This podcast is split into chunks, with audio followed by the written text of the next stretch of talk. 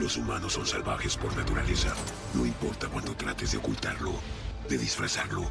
Blake vio el verdadero rostro de la sociedad. Eligió ser una parodia de ella, un chiste.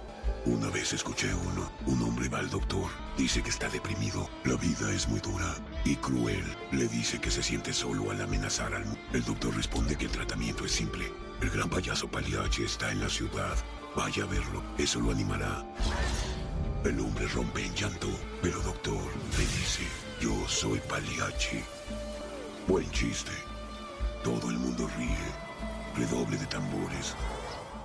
Y comenzamos con el episodio 80 del CC Podcast. Y estamos Joe, encuerado y azul. Charlie, no me corran patroncitos, por favor. y la calaca Rorschach. Y como cada semana pues vamos a comenzar saludando a todos nuestros amigos que nos escuchan en nuestras diversas plataformas, ya sea en YouTube, en Facebook, que ven los videos, también los que nos siguen en iVoox, iTunes, en Spotify. Saludos belgas a todos ellos, a, nuestros amigos de Bélgica que nos escuchen cada semana en iVoox. También, Charlie, que no se nos olvide saludar a todos nuestros amigos en Cometemos Comics, el mejor grupo para hablar de cómics en todo Facebook. Saludos a David, saludos a, a también a quién más, a Chinaski, a Uriel, al, exacto, Super Chunga y a todos los demás que, que ahí interactúan con nosotros en Comentemos Comics. Charlie, saludos esta semana. Y como no, para nuestra amigazo Lair Rico, para el tremendo bebote Fernando González Aguirre, para los, bebo, para los Silver Riders, para los Tortugos, para Miguel Batuta, que es nuevo escucha, este, para Alejandro Miguel, para el Pichidilo también, y para Alejandro Velázquez, y también para nuestro amiguísimo Elías. Ya quedó, Charlie. Tus últimos saludos en, en tu historia aquí en el CC Podcast, Charlie. No me corran, patroncito, no me corran. Tuvimos diferencias, eso le daba sabor al podcast. Eso te ganas por no terminar el Snyder Cut.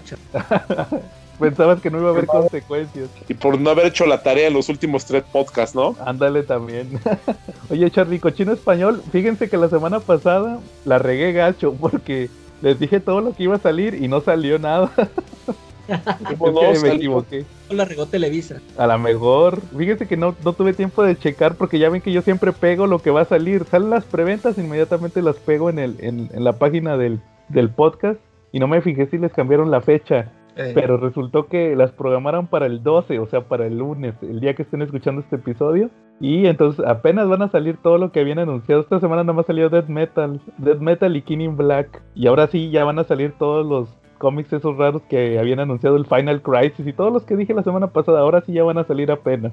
Y, y también se cumplió la profecía que les dije del, del Batman Fortnite, ya salió en preventa. Y todavía ni sale en inglés y ya, y ya lo están anunciando los de Smash. ¿Cómo ves, Charlie?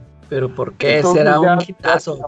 ¿Death Metal ya no lo van a sacar ahorita? Pues no, no estoy muy seguro, pero ahorita están sacando el, te digo, el Batman Fortnite, ya está anunciado. Habrá, habrá que, habrá que esperar a esta semana a ver si, si sale en preventa, porque pues yo creo que para el martes, miércoles se van a anunciar las nuevas preventas de la próxima quincena y habrá que ver si sale el Death Metal o el Fortnite. Por ahí estaban diciendo que creo que sí se va a postergar tantito el, el Death Metal, pero pues habrá que esperar, o sea, hasta entre semana vamos a saber eso. Sí, pues esta semana salió aquí en Cuernavaca, salieron semanales, salió el King in Black y salió también el Death Metal. El King Black como ya me está empezando a enfadar un poquito, ¿no? Como que ese juego de, de, ya matamos a todos los héroes, ya les ganamos desde el primer número y que ahorita en el segundo terminan por recalcarlo, como ah. que hace que, hace que el síndrome del Chapulín Colorado aparezca por todos lados. Y ahora quién podrá Te dije, Charlie, pero no me quisiste creer. Y aparte, un cantadito que pues la el que va a resolver todo el asunto es el hijo de, de Eddie Brock, ¿no? El niño el niño, entonces ya está más que cantadito que él es el único que tiene el poder para hacerlo, pero pues a sabiendas y viendo que, que, que, él es el que tiene la capacidad, lo van a dilatar durante unos números más, ¿no? Para que él empiece a hacer todo. El, que va a resolver todo va a ser Carnage. ¡Viva Carnage! sí, porque ya, ya anunciaron muchos títulos de él en, ah, sí es cierto. en los solicitos. Yo digo que sí tiene, va a tener que ver algo él. Como que ahí va a haber un. A lo mejor ya regresa Cletus casi, quién sabe. Bueno, muy bien, Charlie. ¿Algún otro tema en cochino español? Pues sí, que el pobre Batatom, este, pues murió aplastado, ¿no? ¿no? ¿No vieron esa parte donde donde hay una mezcla del Atom con el con Batman y que ah, está reportando. Sí, que lo apachurra el, el, el, baticamión monstruo. Sí, efectivamente, ¿no? En Death Metal número 2. Fíjate que no me gustó tanto ese Death Metal número 2. Este, me gustó pues más el lo el Batom dice que se va a poner bien trucha y lo aplastan antes de la primera página, ¿no? Sí, y ya ves que ahí sale también el otra vez lo del Batman Manhattan, lo del el el Darkest Knight, el caballero más oscuro, que es el Batman que ríe en el cuerpo del Batman Doctor Manhattan. Todo jalado, ¿ah? Oigan, fíjense que yo sí leí algo en cochino español. Por fin, después de dos o tres semanas, les traigo el final de la Justice League de Snyder, de Scott Snyder. Ya la terminé. Ahí les va, fíjense, la, la, vez pasada me había quedado en que la Justice League habían viajado a la sexta dimensión. La sexta dimensión, hace cuenta que era un... Ahí lo mencionan que es como una dimensión que está fuera del alcance de las otras dimensiones, o sea, es como una especie de, de centro de control del multiverso. Ahí vive el forjador, que es un hermano que ya les he explicado que es hermano del monitor y el antimonitor. Entonces, en ese tomo de la sexta dimensión van ahí, pelean con él y luego lo derrotan y, se lo traen de, de aliado. Haz cuenta que le dice, no, este, el cuate decía, es que no hay forma de derrotar a Perpetua, que ya les había dicho que era la diosa de diosas. Y, dice, no, hay una opción que no, has, que no has visto que es que te nos unas a nosotros, ¿va? Entonces ya se, lo traen los de la Justice League. Entonces ahí ya regresan de la sexta dimensión y ya pasa lo del año del villano, que es que el ex Luthor se, se... Todo mundo piensa que se suicidó el ex Luthor. Entonces ahí pasa lo de los famosos números perdidos de Televisa, los que no publicó Televisa, que decían que se los habían brincado. Ah, sí. Luego los sacaron en semanal, sacaron tres números en semanal, que, que de hecho no los, no los escribió Scott Snyder, los escribió Tinion.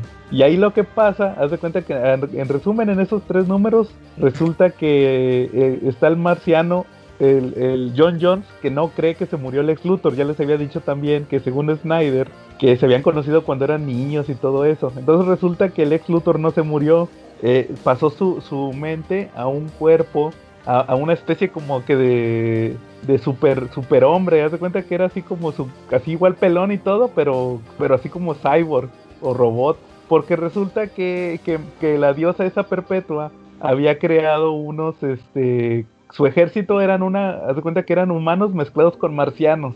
Entonces les decían los, los depredadores o algo así, no me acuerdo cómo. El depredador alfa, ya me acordé, así les decían. Alfa Predator. Entonces el ex Luthor se construyó un cuerpo así y pasó su mente eh, a, ese cuerpo. Y ya lo que pasa en esos tres números al final es que absorbe a John Jones. Ya según que le, lo absorbe para, para obtener así, se vuelve un pinche dios también, porque según que, que así era el cuerpo perfecto de, de ese robot, va, tenía que tener humano y, marciano pero el, que tenía el control es Lex Luthor. Y ahora sí ya, ya de ahí se brincan a lo de la el último arco de Snyder, que es el de la, la guerra de la justicia y la perdición, la, Justice Tomb War.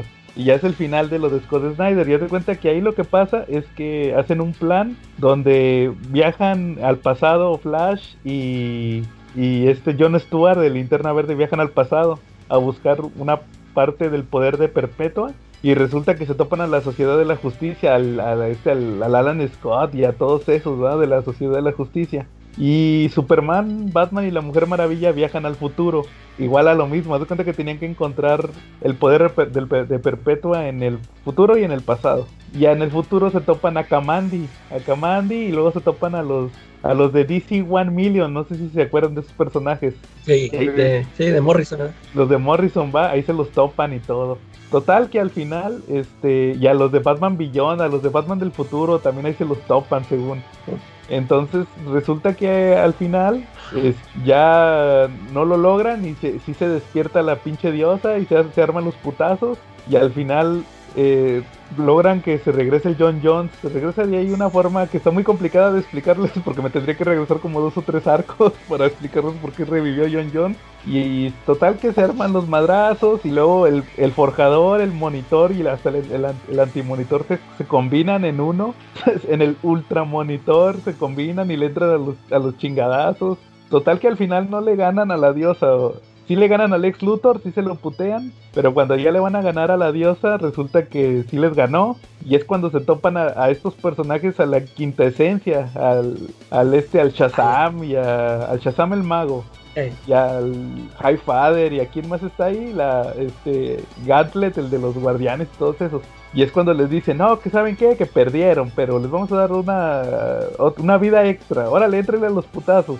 Y ahí se acaba el ron de Snyder. Y, resulta que al siguiente número de Justice League ya está la liga normal, pero ya era, otro. Eso pasó originalmente porque ya era otro escritor. O sea, ahí se quedó el misterio de cómo se solucionó todo el problema. Y ahí es cuando entra Death Metal. Porque se supone que Death Metal pasa en ese hueco entre esos dos números de Justice League. Ah, ya. Y fue un desmadre de Snyder. Te digo, 12 números nomás para explicar que tenían que buscar a estos a estos monos y que le tenían que meter unos madrazos y no, hombre, fue un rollo de 40 números se aventó Snyder de Justice League y que el ex Luthor obtuvo el poder de todo y no, pues estuvo ahí bien, bien, empoderó mucho al ex Luthor. Pero Oye, pero y luego el, cuerpo del ex Luthor se destruyó, ¿O sí, murió en su mente otro? supuestamente murió en una explosión, hizo explotar el Explor y, resultaba que estaba vivo en otro cuerpo. En una así que te digo que era como un maniquí, pero el chiste era que tenía que absorber también al marciano para completar el cuerpo. Y ya obtenía poder infinito y todo. O sea, fue un rollo de Snyder. De Scott Snyder. Oye, y, eso pasó antes del Superman de Bendis. Eh, no, al mismo tiempo, porque haz de cuenta que cuando se mueren los cuando se mueren, que te digo que se mueren todos los de la Justice League y los reviven, que le dicen, les vamos a dar otra chance de volver a enmendar todo. Eh. Ahí les explican los de la quinta esencia, les explican que al mismo tiempo, dice, no, es que están pasando un chorro de cosas bien raras, le dice, se, está afectando el tiempo. Y les enseñan que está pasando lo de Bendis con John Justice, lo de Doomsday Clock, Ah. Y aparte cuando, cuando fueron al pasado, no conocían a la sociedad de la justicia. Nos decían, ¿a poco existen, a poco existen superhéroes en los 40? Dicen. Y, así, o sea, como que fue el... Ese de Ron de Snyder fue como que la así como que el pretexto para combinar todas las líneas argumentales, pero es al mismo tiempo de lo de Bendis. Y ya, pero te digo, ya todo eso desembocó en death metal. o sea, estuvo bien raro eso. pero, o sea, como, como fueron 40 números así de todo para prepararlo para death metal. Y, y sí, lo, único chido es que dibuja el Jorge Jiménez. Ah, Pero fuera de eso, no, pues está ahí dos, dos. Ahí, ahí si quieren leerlo, pues ahí ya les resumí todo lo de Justice League en tres partes todo el Justice League Pero no, ese último, sí, ese, ese último arco de 12 números, no, hombre, lo fácil pudieron haber sido 6 o menos. Estuvo muy inspirado. como ven? No, sí, así es. Eh, así es. bueno, pero muy largo, De repente. Pues te digo, me, recordó mucho al de Hickman en Avengers, que, que, preparaba y preparaba y preparaba para, para Secret Wars y al final ni ocupó nada de lo que preparó. sí, bueno. A ver si no pasa igual con los X-Men. Yo, todo lo que yo he escuchado, como que, como que a mí no me, no me ha traído. Todo, ya ves que ha sacado varias miniseries, ¿no? No sé, como, como eventos ahí con los X-Men. Sí, no, quién sabe. Todavía falta ver este, pues si va a algún lado o, le va a seguir ahí con todos los títulos en el aire, como ahorita, creo que ahorita va a sacar uno del Hellfire Club o algo así entendí. Eh. Pero no, no, digo, no los he leído. Yo me quedé en el como, como la mayoría nos quedamos en House of X o Power of X. Sí. Y aquí, aquí acabó chido, aquí nos quedamos, ¿va? Ah, sí, sí. Va, muy bien. naturalmente, ¿no? Para ya no hacer coraje. Que ahí es la, la parada natural para no hacer coraje, ¿no? Exactamente, Charlie. ¿Cómo ven? ¿Algún otro tema que traigan? Sí, como no, el glorioso nuevo capítulo de, de Falcon, ¿no? Del Black Falcon y de la Pantera Blanca, ¿no? no, no es la Pantera Blanca, Charlie, es el White Wolf. Ah, ok. Pero ya le dijeron Pantera Blanca la otra vez. ¿Qué te pareció el episodio de Falcon y de Winter Soldier, Charlie? Pues ahí tengo por ahí unas, unas, unas, ideas, ¿no? Y concuerdo mucho con algunos que se han expresado en redes y que han comentado que, que, que ya están como que bien definidos bien definidos los roles de los, de los protagonistas y los antagonistas, ¿no? eh, en la historia gira en cuanto a la, a la supremacía que manejan pues, algunos grupos o algunos países, ¿no? Y cómo de repente utilizan un argumento, eh, ya sea de tener una, un poder pues, genético, divino, de destino de cualquier tipo para poder ponerse por encima de los demás, ¿no? En este caso, pues gira en torno eh, la historia yo creo que de repente empieza a volverse un poquito del segundo plano. ¿Quién, ¿Qué va a pasar con el escudo, no? O sea, si, si, va a haber un Capitán América, si no va a haber un Capitán América, sino que ahorita como que todo el interés gira en cuanto al suero de los soldados y de dónde lo sacaron y quién, y quién es el, el Power Broker, ¿no? Eh, yo siento que posiblemente el Power Broker ha de ser una organización, ¿no? Ustedes como ven, por ahí hay unas teorías ahí disparatadas que dicen que puede ser Sharon y que ya está cantadito que es ella. Órale, eso estaría chido, no lo esperaría. Y Pero que fuera como villana. Pues, pues sí, también. Para mí, mi teoría más fumada es que el Power Broker es Patch, así como decía la calaca, un que no es Wolverine, es Patch. Pero interpretado por Hugh Jackman. Estaría chido eso. Estaría chido eso. sí, o sea, sería una, sería una mentada de madre. Yo creo que puede ser. Yo creo que por ahí puede ser una organización, ¿no? El Power Rocker, y que la organización esté liderada de alguna manera por una de Hydra, ¿no? Yo a estas alturas ya empecé a, ya empecé como que a hacerme la idea de que no van a regresar a Red Bull de ninguna manera, ¿no? no eh, pero también que como que tratan de que el villano en la serie eh, no sea ni la ni la pelirrojita ni Carly ni sea nadie más que el Capitán América, ¿no? Pues sí, más o menos lo que se ha estado viendo. Fíjate, Calaca, que lo que pasó en esta semana en la serie de Falcon y Winter Soldier es que eh, pues estuvo medio decepcionante porque no salió ningún Semo bailador. Me vuelves a decepcionar, Marvel. Entonces, no, haz de cuenta que resulta que andan buscando otra vez a la chavita. Es una chavita, haz de cuenta que es una chavita que, que es la terrorista. Y ella tiene los sueros del super soldado. Los, se los robó ella, ella los tiene.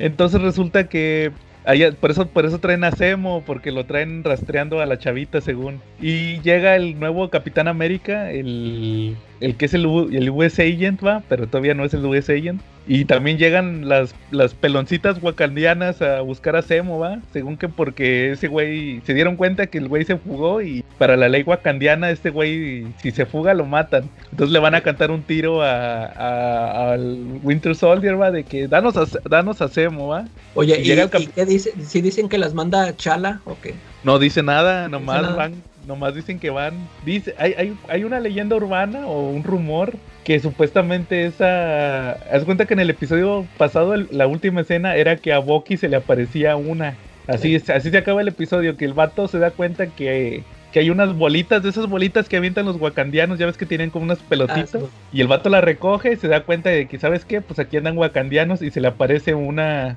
una de las guardias y le dice, danos a Semo, va. Y, y el rumor era que cuando lo habían escrito, en realidad era Black Panther. O sea, que ahí iba a ser Black Panther, no iba a ser una de ellas.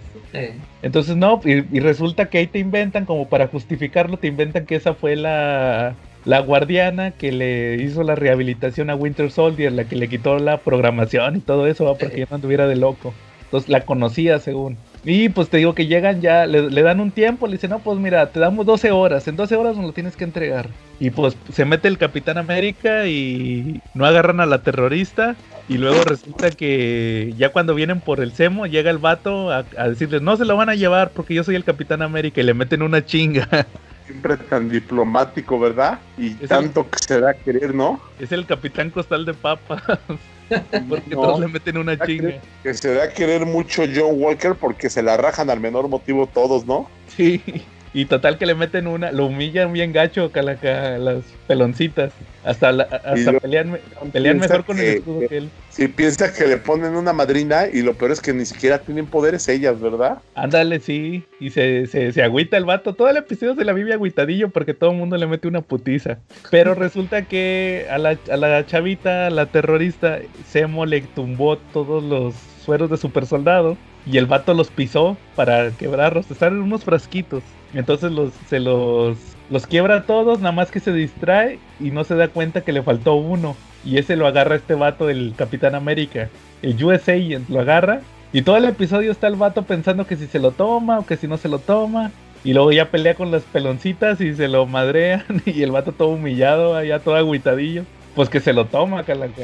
Y al final este ya llega bien poderoso, va, y termina matando a uno de los terroristas con el escudo. La, la clásica va de que el capitán agarra el escudo, el filo del escudo para darle unos putazos, pero lo mata enfrente de la raza y toda la raza lo grabó con el celular. Así se acaba el episodio. Entonces ahí como que ya el vato ya perdió el control de plano. Eh, del pues toda la presión que tenía, que de hecho esa fue una de mis predicciones, que el vato iba a ser- el vato en un punto iba a perder el control, iba a buscar el suero y este y iba a ser el villano. Y pues eso es lo que apunta la serie, ¿va? Todavía no sabemos, pero como que va a ser de los principales villanos. ¿O cómo ves tú, Charlie? Pues yo lo que veo claramente es que es muy consistente con el Rune y con el personaje de John Walker, ¿no? Porque pues, el John Walker de los cómics sí tiene esa personalidad, ¿no? Se da a querer mucho, es muy amable. Es alguien que es alguien que harías tu compadre sin pedos, ¿no, güey? O sea, sí de repente esa personalidad de que dan ganas de meterle una madrina, porque sí es muy extremadamente cuadrado, ¿no? Sí es consistente con la personalidad y sí creo que va a ser el villano. Incluso en el Rune él tuvo problemas porque en el run de, de cuando apareció él como Capitán América, eh, también tuvo problemas porque mató a muchos de una organización que se llamaban los perros vigilantes, los perros guardianes de Wild Dogs, porque pues ellos secuestraron a sus papás y los mataron. Entonces pues él se puso recalientito, imagínate, le mataron a los papás y Exacto. pues, se lo ocurrió a ellos, ¿no? Sí, y al final tuvo que fingir su muerte.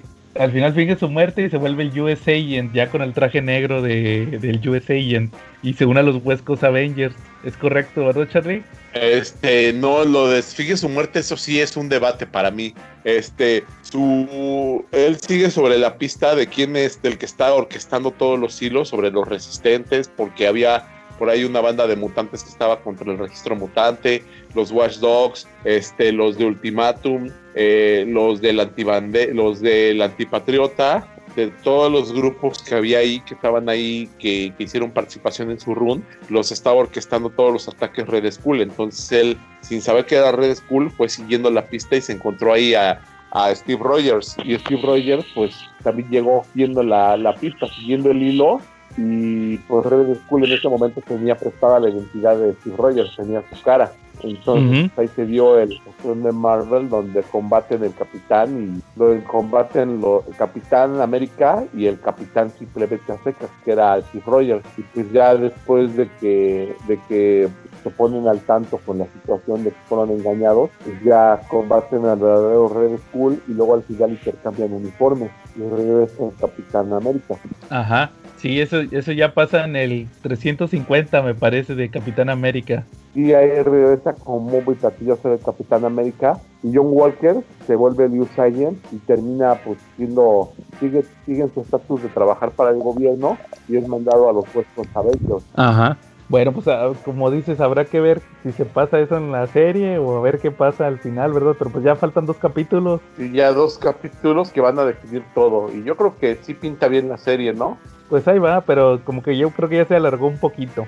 Sí, y algo que me queda claro es que Semo posiblemente no sea el, no sea el villano especial de esta serie. Lo que Semo simplemente pues es el antagonista, el que, el que hace ver los métodos de los héroes y los cuestiona para que ellos duden de eso, ¿no? O también Ajá. puede ser en una vez tratada que sí sea el que esté moviendo todos los hilos y que está muy pegado a ellos muertos de la risa, ¿no? Viendo, viendo cómo van siguiendo pistas faltas y tienen al que orquesta todo enfrente de ellos, ¿no? Ujú. Y- o, el, o el villano principal puede ser el Chapo.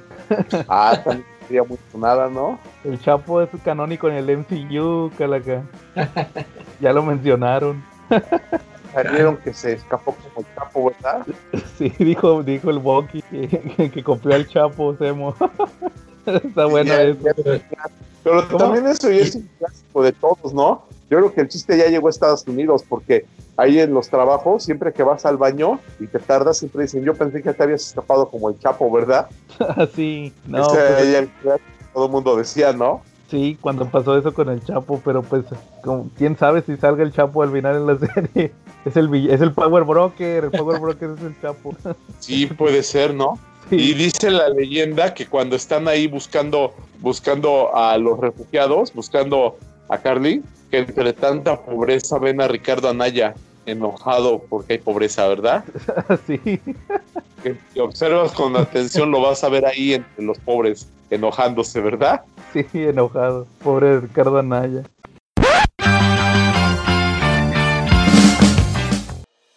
¿Qué tal Nakamas escuchas del CC Podcast? Bienvenidos a su sección de Comentemos Manga. La semana pasada no estuve porque Panini decidió descansar por la Semana Santa, sin embargo ya para esta semana se regulariza adelantando de nueva cuenta los tomos de la próxima semana, así que en esta ocasión les voy a traer un montón de títulos que son los correspondientes a la primera y segunda semana de abril. Así que ahí les va, de 109 pesos Black Butler 30, Seraph of the 20, One Piece 72 y Jagan número 9. De 119 Jujutsu Kaisen 5, Origin 7, Oyasumi Pum 5, Radiant, oh, Radiant Radiant 11, Hidden Zero 7 y Golden Kamui 13. De 129, el estreno de Hanako Kun, Spy Family número 2, Doctor Slump 5, otro Doctor pero Stone número 12, el número 9 de las quintillizas, Re Zero número 6, Rosario Tu Vampire número 4, Chainsaw Man número 2 y Kaguya Sama Love is War 5 de 159 el número 25 de Lobo Solitario, el 7 de Grand Blue Fantasy con el que acaba esta serie y la novela ligera de Kakashi. De 249 el tomo número 12 de City Hunter, el 12 de la novela ligera de Overlord y de 289 el tomo 32 de la colección de Dragon Ball. Que recuerden si desean adquirirlos junto con variedad de títulos de cómic y manga, los esperan Avenida Tamaulipas, esquina con Alfonso Reyes en la colonia Condesa de la Alcaldía Cotemoc en Ciudad de México o pueden pedirlos al Twitter, Instagram y Facebook de Comic Review con Carlos Roldán. También puedes checar el canal para ver las imágenes de todos estos fantásticos mangas que destacan con algunas de las series más populares y que se están súper agotando como Jujutsu Kaisen y Chainsaw Man que los tomos están haciendo algo difíciles de encontrar casi en cuanto salen además de otros como los de Ataque de Titanes que si bien no salió esta semana debido a el shock que está entre el final de temporada del anime y que se acabó el manga finalmente pues bueno hay ahí una burbuja de venta en donde el manga está súper agotado. Para los lectores hardcore que no les gustan tanto los monitos, están dos novelas en esta ocasión. La de Overlord, que se pone buena ya que en el número anterior se había anunciado que el protagonista había muerto y la novela ligera de Kakashi, uno de los protagonistas más queridos de la serie de Naruto. Tanto Lobo Solitario como Dragon Ball ya se van acercando a su final. Dragon Ball no hay mucho más de qué hablar, simplemente que esta serie ultra mega conocida, quizá una de las más reconocidas a nivel mundial del mundo del anime, y el manga tiene en esta, pues bueno, ya una segunda edición por parte de Panini, una cuarta desde que se comenzó a imprimir en aquellos lejanos días de Mundo Vid que sacó primero una versión en cómic, luego la versión en medios tomos, después vino la versión eh, de tomos completos de Panini y ahora esta que es en su tamaño original de la Jump con las páginas a color, Lobo Solitario, esta obra con un gran arte y Gran Blue Fantasy, que ya saben que tiene el apoyo en otras, otros medios como los videojuegos. Y bueno, si ustedes no son tan afectos al manga, hay muchos que son realmente simples de disfrutar, como por ejemplo los que son de risa loca. En este caso, Doctor Slump o Arale, como se le conoció aquí a la caricatura, también del autor de Dragon Ball, Akira Toriyama, que son historias completamente disparatadas que se burlan de todo y de todos. Pues, sobre todo agarran clichés del mangas para burlarse de ellos, además de que Akira Toriyama incluso se parodia a sí mismo. Kaguya-sama entra dentro de este mismo humor un tanto cuanto absurdo, pero dentro del ámbito escolar, con un par de muchachos bastante raros que tienen una idea muy rara del amor y que se la pasan sufriendo, pensando en estratagemas para conquistar al otro en lugar de simplemente declararse. Y también está el manga de Spy Family que está cargadísimo de humor debido a las situaciones que se dan. Este manga también acaba de empezar y el argumento es acerca de un espía que necesita llevar a cabo una misión con la cual tiene que acercarse al líder de un partido de la manera más discreta, por lo cual la misión le recomienda que forme una familia falsa, así que se consigue una hija adoptiva y una esposa. La esposa resulta ser una asesina a sueldo y la hija tiene poderes psíquicos, así que mucha de la comedia se da por situaciones en donde esta peculiar familia intenta encajar con la vida que pretenden llevar, además de que intentan ocultar constantemente a los otros miembros de la familia su verdadera actividad. Pero claro, conforme van avanzando e interactuando, se van conformando como una verdadera familia y pasan de ser asesinos y espías a tener pensamientos más normales, por lo cual tiene momentos bastante tiernos también. Tenemos otros cuantos que son un poco más visuales, eh, me refiero a los que tienen mucho más fanservice, es decir, donde se ve más piel, que esta es, la historia es prácticamente un pretexto para enseñar romances exagerados en donde un montón de chicas se enamoran de un solo güey que además es un baboso. Como en el caso de las famosísimas quintillizas, ahora una de ellas, que se supone que era la que más odiaba al protagonista, se le declaró y ahora lucha junto con otra de sus hermanas para entrar a trabajar al mismo lugar que Futaro. Mientras que en Rosario Vampire vamos a tener una pelea ya que Aquí, bueno, las eh, el protagonista, Sukune se metió a una escuela de monstruos, así que muchas chicas monstruos se enamoraron de él al final de la primera temporada. Él acaba convirtiéndose en un vampiro y en esta segunda temporada ha sido un poco de descubrimiento, la chica de hielo se lo llevó a su pueblo para intentar que se casara con ella, para que ella no tuviera que llevar a cabo un matrimonio arreglado. Sin embargo, la cosa fracasa cuando ella es secuestrada por su prometido, es mancillada, así que tanto Sukune como todas sus compañeras intentan rescatarla. Sin embargo, a pesar de que logran huir, fracasan y Sukune va a comenzar un entrenamiento para lograr controlar su poder de vampiro. Hay dos mangas del mismo dibujante Boichi, está Origin y Doctor Stone. De hecho, Origin terminó siendo cancelado por el autor para dibujar Doctor Stone que gozaba de más popularidad. Sin embargo, ambos poseen un dibujo excelso, sin embargo Origin es un poco más anatómicamente correcto, aunque sí, es bastante exagerado. Origin es acerca de una especie de Astro Boy, un robot de inteligencia artificial bastante decente que tras la muerte de su creador intenta mezclarse entre la humanidad al mismo tiempo que lucha con otros robots dejados por su creador. Y bueno, ahora está pasando las de Caín ya que no tiene suficiente dinero para mantenerse mientras que Doctor Stone está en plena guerra entre su casa y el protagonista que tienen visiones completamente diferentes de lo que debe ser el nuevo mundo. Tenemos ahí varios shonens de peleas bastante bestias como Radiant, Eden Zero, Golden Kamuy, Yagan, Jujutsu Kaisen. Eh, destacan, me parece, Yagan por su dibujo, su dinamismo, que en esta ocasión hay una especie de misión de el héroe en un parque de diversiones que pretende convertir al mundo en monstruos, así que Yagasaki y su jefe están ahí intentando evitar esto, sin embargo el malo les hace una oferta que uno de ellos no puede rechazar, entonces acaba el tomo en una pelea entre Yagasaki y su jefe, ante esta tentadora oferta. También, por supuesto, One Piece, uno de los eh, shonen más populares desde hace muchísimo tiempo.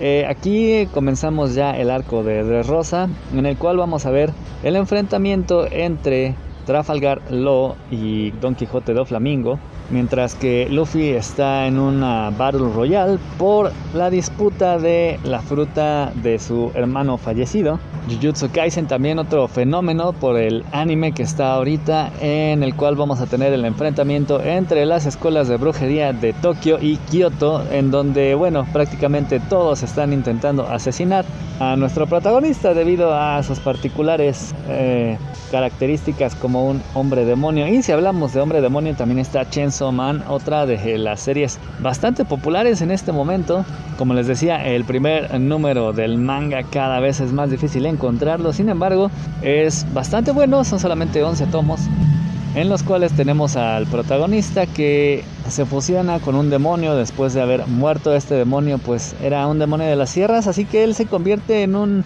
en un demonio bastante particular, poco conocido, una fusión entre hombre y demonio que es tomado por una sección de la policía que se dedica a cazar a los demonios. Pero como Denji, nuestro protagonista, tenía una vida bastante miserable, ahora que está prácticamente esclavizado por esta sección de la policía, realmente está mucho mejor que antes. Come tres veces al día, puede dormir en un colchón, tiene una jefa súper bonita a la cual además, pues bueno, puede fantasear sexualmente con ella. Eso era algo que ni siquiera tenía antes, no podía tener una fantasía sexual y ahora que las tiene realmente está bastante bien. Sin embargo, va a llegar el momento en el cual pueda realizar su fantasía y sin embargo esto podría provocarle una sensación de vacío y de confusión al no ser lo que este güey esperaba.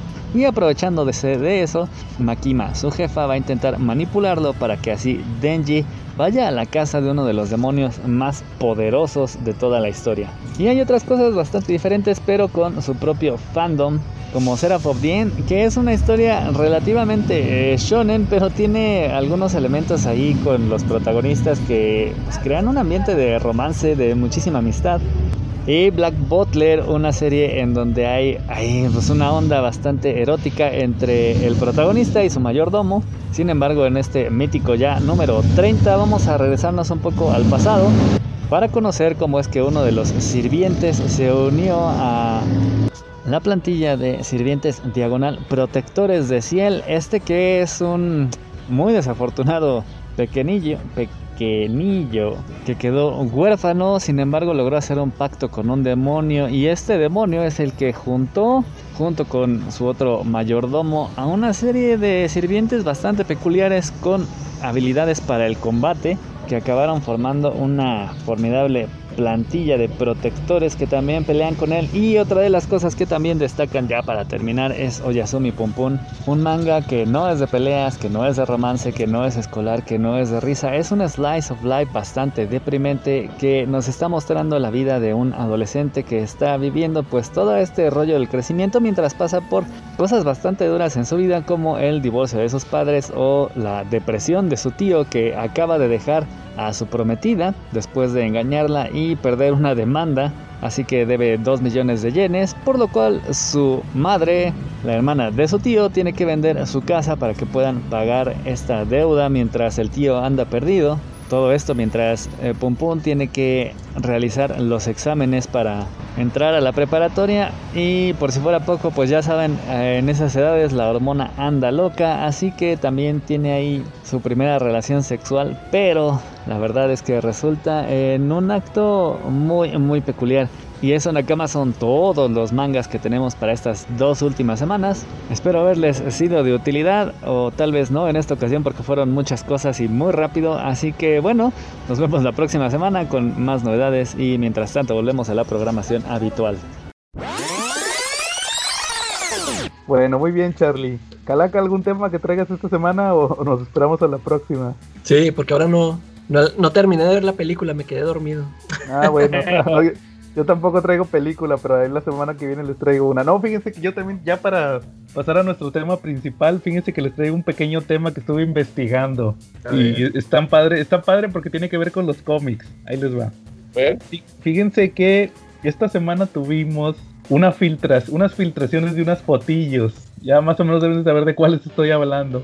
De Son las fotos crimen, no, yo tengo una denuncia que hacer de esas fotos, pero adelante. no, son las fotos de unas chavitas muy cachondas, Charlie. Ah, ya. Eh. Fíjense que, que, se estuvieron filtrando ahí unas fotos de del set de la, de la serie live action de las chicas superpoderosas. Que estaban muy piernudas, ¿va? Según en la serie esa, porque les van a poner los vestiditos y todo eso, ¿va? Entonces, me pareció buena idea hablarles un poco de la serie. ¿Por qué? Porque obviamente las chicas superpoderosas fue una caricatura que se trataba de eso, de que eran superhéroes, pero, pero estaban muy, muy metidas en su mundo, o sea, en su misma ficción. Pero lo, lo que yo me estaba acordando es cuando tuvo referencias a series de cómics. O sea, que, que, no, que, no las, que las tramas estuvieran relacionadas con los cómics. Y aquí les traigo varios ejemplos de, de, de, cosas que pasaron en la serie que estuvieron muy chidas. Les digo porque yo, yo sí vi todos los episodios de la primera serie. Hagan de cuenta que Las Chicas Superpoderosas fueron, fue una serie que estuvo de 1998 a 2004. Fue, fueron seis temporadas. Haz de cuenta que esa serie la creó un, un, cuate que se llama Craig McCracken. Pero yo me acuerdo, fíjense, está curioso eso. Yo me acuerdo que en las primeras, en, en el intro, cuando empezaba la caricatura que ponían una cancioncita, ahí salía Las Chicas Superpoderosas creadas por Craig McCracken y Gendy Tartakovsky. Sí. Entonces al principio yo estoy casi seguro, les digo, es como que algo que tengo muy grabado es que sí decía Gendy Tartakovsky. Ya más adelante se lo quitaron. Yo traté de buscar videos donde dijera en el intro eso, pero no, no sale. No sé si cuando ya, no sé si ya poste, nomás salió eso en televisión y ya para otras versiones en video le quitaron el crédito. Eh, hagan de cuenta que el cuate Tartakovsky que, muchos saben que es el, de, el del laboratorio de Dexter, el de Samurai Jack, el de las de Hotel Transilvania, que ya he platicado también que, que, es muy fanático de los cómics, escribió un cómic de Luke Cage y lo dibujó, lo escribió y lo dibujó, el de Luke Cage, el de Cage. Y, y ese cuate dirigió los capítulos de las primeras tres temporadas de las chicas superpoderosas. Ya posteriormente se separó completamente de la caricatura. Yo supongo que el vato como que se ha de haber peleado con el otro cuate, con el creador. Yo supongo que se peleó con el, con el creador, entonces por eso le quitaron el crédito. Entonces, pero como, pues obviamente era una serie de, eran superheroínas las chicas superpoderosas. Entonces déjenme, les voy a platicar ahí unos, unos capítulos, más o menos, no los tuve oportunidad de checarlos, pero más o menos me acuerdo de qué iban. El, primer capítulo es uno que se llamaba La Ley de Hielo. Haz de cuenta que están las tres chicas superpoderosas. Calaca, tú que no las conoces muy bien. no, sí, sí las vi. Sí, sí las... Ah, sí las conoces. Bueno, pues las Hombre, Calaca. Ah, pues, sí, pues es que burbuja, bombón, pues por, por eso se me iban a, a, atrapear ahí los nombres, pero sí, sí vi las caricaturas. Bueno, la, la del vestidito rosa, la bombón, era la líder. Entonces hay un capítulo donde está haciendo un chorro de calor en, el, en, el, en la ciudad. Entonces la otra chica superpoderosa les hace avena de comer, pero se las hace con la visión de rayos láser, ¿va? Y les hace la, la, avena bien caliente. Entonces, pues cuando les dice, ya les hice el desayuno, ahí les va la avena. Y se, y se la comen y resulta que se queman la lengua. Y le dicen, no, pues soplenle, va, soplenle para que se les enfríe. Y, Bombón, que es la líder, resulta que ahí desarrolla un superpoder que es el aliento de hielo, como Superman. Entonces, ese episodio se trata de que tiene aliento de hielo. Y, y hace cuenta que curiosamente ya en unas temporadas ya más adelante hubo un episodio donde, donde se descubre que tienen un chorro de poderes. Haz de cuenta que las chicas superpoderosas, sus poderes principales es volar, eh, superfuerza, visión de, visión de rayos láser. Y la velocidad no. Pues también, pues volar, volar también y velocidad, o sea, fuerza aumentada, velocidad aumentada, volar y rayos láser. Y esa fue la primera vez que se presentó que tenían otro poder, que te digo que esta tiene el poder de, del aliento de hielo ya eh, más adelante se vuelve como que su poder insignia. Y las otras, pues no, como que no tenían muchos poderes aparte. Ya después te digo, en un capítulo más adelante se descubre que tienen un chorro de poderes. Y, ya se cuenta que me, llamó la atención porque es el aliento de hielo de Superman. Que lo vemos que lo usa en el Snyder Cut, ¿se acuerdan? que le, le congela la, el hacha a Steppenwolf. Luego hubo, también en donde viven tienen el salón del peligro de los X-Men. tienen un salón de entrenamiento es el salón del peligro de los X-Men. Ahí le sale la. Como a los X-Men, va, que le sale ahí la, simulación y todo, va. Eso, ese es un homenaje a los X-Men. Pero ahí les voy a platicar tres episodios, ya para terminar rápido el tema, que sí son 100% inspirados en cómics. Haz de cuenta que hay un episodio donde sale un cuate que se llama Mayor Poder, se llama. Era, era Johnny Bravo, no sé si ubican a Johnny Bravo. Sí. E, era un vato así super mamado con el peinado de Johnny Bravo. De hecho, yo creo que, se piratearon al Johnny Bravo. Más o menos fueron en las fechas donde salió. Salió Johnny Bravo. Y el vato era un superhéroe acá, pues bien musculoso, ¿va? Y todo el pueblo decía, no, que, que el mayor poder, ¿va? Y resulta que el cuate era un fraude. Llega otro vato, le mete una putiza. Y, y, y no, que chicas superpoderosas, ayúdenme. Y le dice, no, pero tú puedes tú solo. Y, el y le hacen que, que explique y dice, no, es que, haz cuenta que el vato había fingido un asalto y, le dice, a ver, di la verdad del, asaltante y la viejita. Y dice, no, es mi primo y mi abuelita. era puro pedo de ese cuate. Y ya le meten una putiza y resulta que, que, era Johnny Bravo, por eso te digo que era como un superhéroe.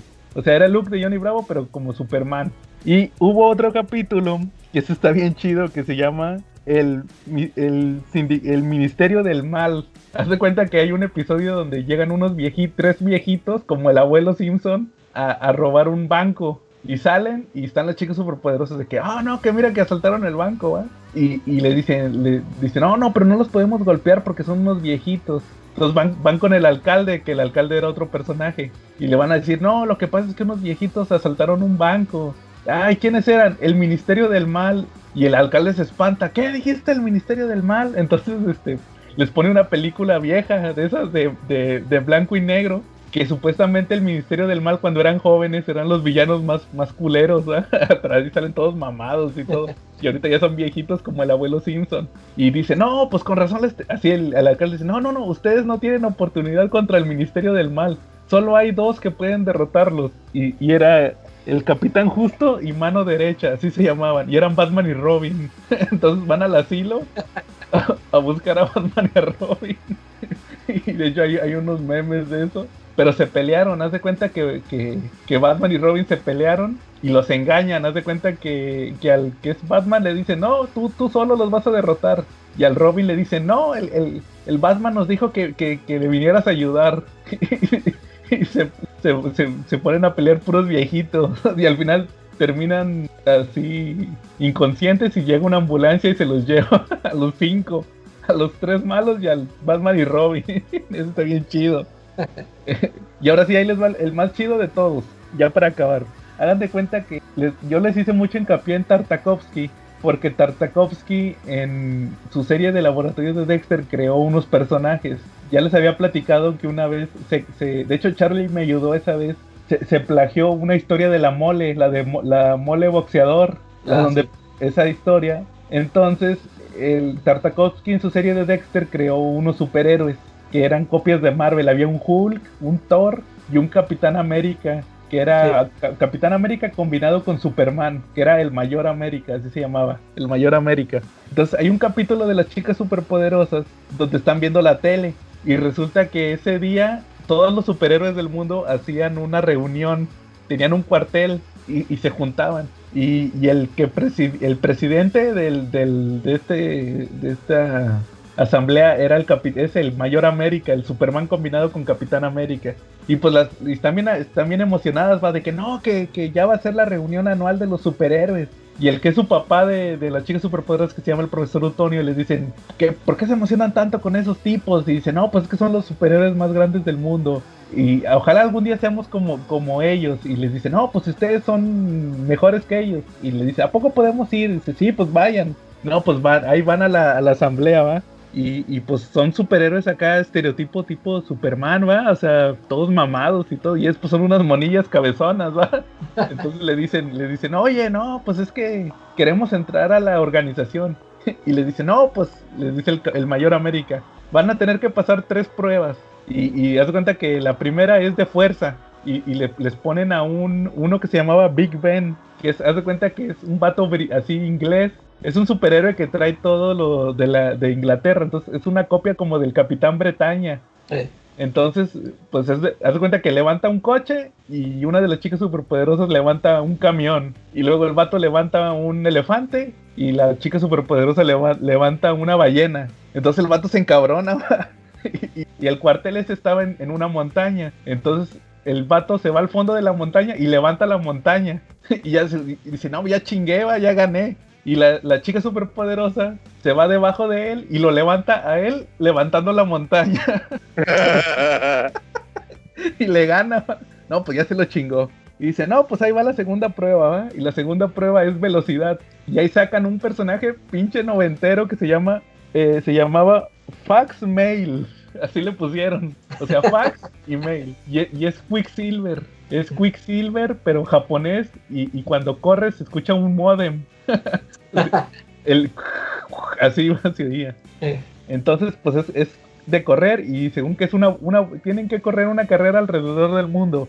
Y pues ya corren en chinga y el vato, según que gana un chingo de ventaja y, luego lo, alcanza la chica super, la otra chica superpoderosa, la burbuja, la, la güera, lo, lo, alcanza y le dice, oiga, disculpe, lo tengo que, la prueba es que lo alcance o que lo rebase. Y dice, no, tiene que ganar uno. Ah, bueno, gracias. Y lo rebasa en chinga.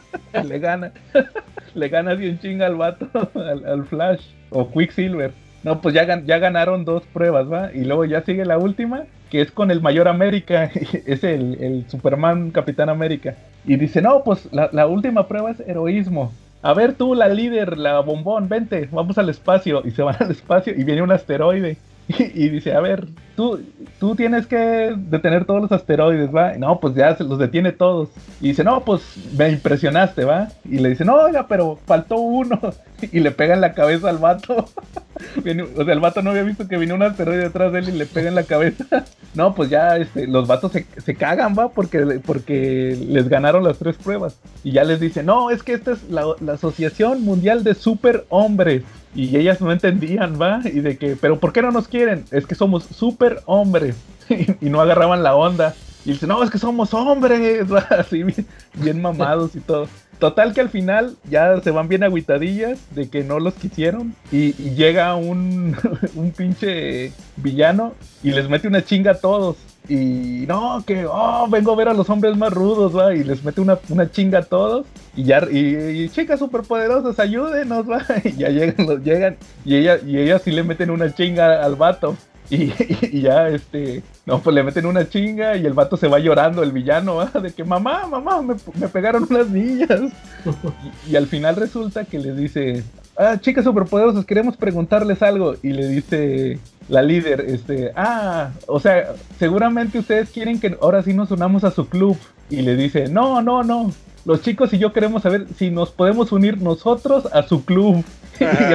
y, el capítulo se acaba que ya salen todos los superhéroes vestidos con así con vestiditos igual que ellas. se ve bien gay.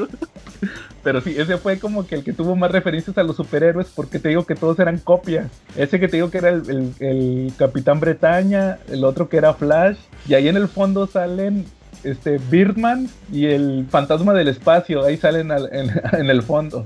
Ese fue como que el que tenía más referencias a, superhéroes de, de cómics fuera de eso, ya, ya todos los demás. También el Spawn había salido ahí, ¿no? Ah, me faltó el capítulo de Spawn, sí. ese, ese capítulo no está tan chido, pero haz de cuenta que resulta que están leyendo cómics. Y, y dice, no, es que los superhéroes de cómics están más chingones, ¿va? Y, y, una se hace como Capitán América mezclado con Mujer Maravilla, con Batman. Y, y, una era Spawn. Y la que era Spawn, haz de cuenta que no de que tienen que pelear con un villano. Y, y una no llega porque traía batimóvil y se atoró en el tráfico y no llegó. Y, la otra le dice, oye, pero ¿por qué no vas a pelear? Dice, no, es que yo soy Spawn, nada más salgo de noche y, no podía salir de día. Ah, que era una sombra, ¿no? Y que la luz le hacía daño, ¿no? Ándale, esa mera. Pero era copia de Spawn. Esa sí era Spawn. Está bien chido ese capítulo también. Pero, pero era de que según que, por tener trajes de superhéroes acá como en los cómics iban a ser mejores. Y no, no, o sea, como que la moraleja es esa de que, de que no necesitaban los trajes, ni las, ni los vehículos, ni nada. O sea, que nomás como que, fueran a pelear, ¿va?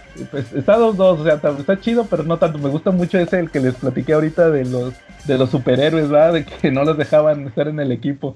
Y pues prácticamente son, son las referencias que hay así a superhéroes. Ya después de esos capítulos eh, se acabó la serie y hace poquito hubo como un reinicio, hicieron otra vez la serie, pero como que ya se volvió más así como las actuales, que de pura inclusión y todo eso, ya no, ya no vi que tuvieran historias así chidas, como ven. Pues sí que lamentablemente todo lo que rebotean como que no está tan chido actualmente, ¿no? Sí, ya se volvieron mucho de inclusión, te digo, Charlie, ya y luego que les cambiaron las voces también, creo. Ya no les quisieron hablar a las actrices que hacían las voces. Y mejor le hablaron a unas nuevas y como que ni gracia tienen. O sea, como que son voces, voces así bien X, va. Si las cambia no pasa nada.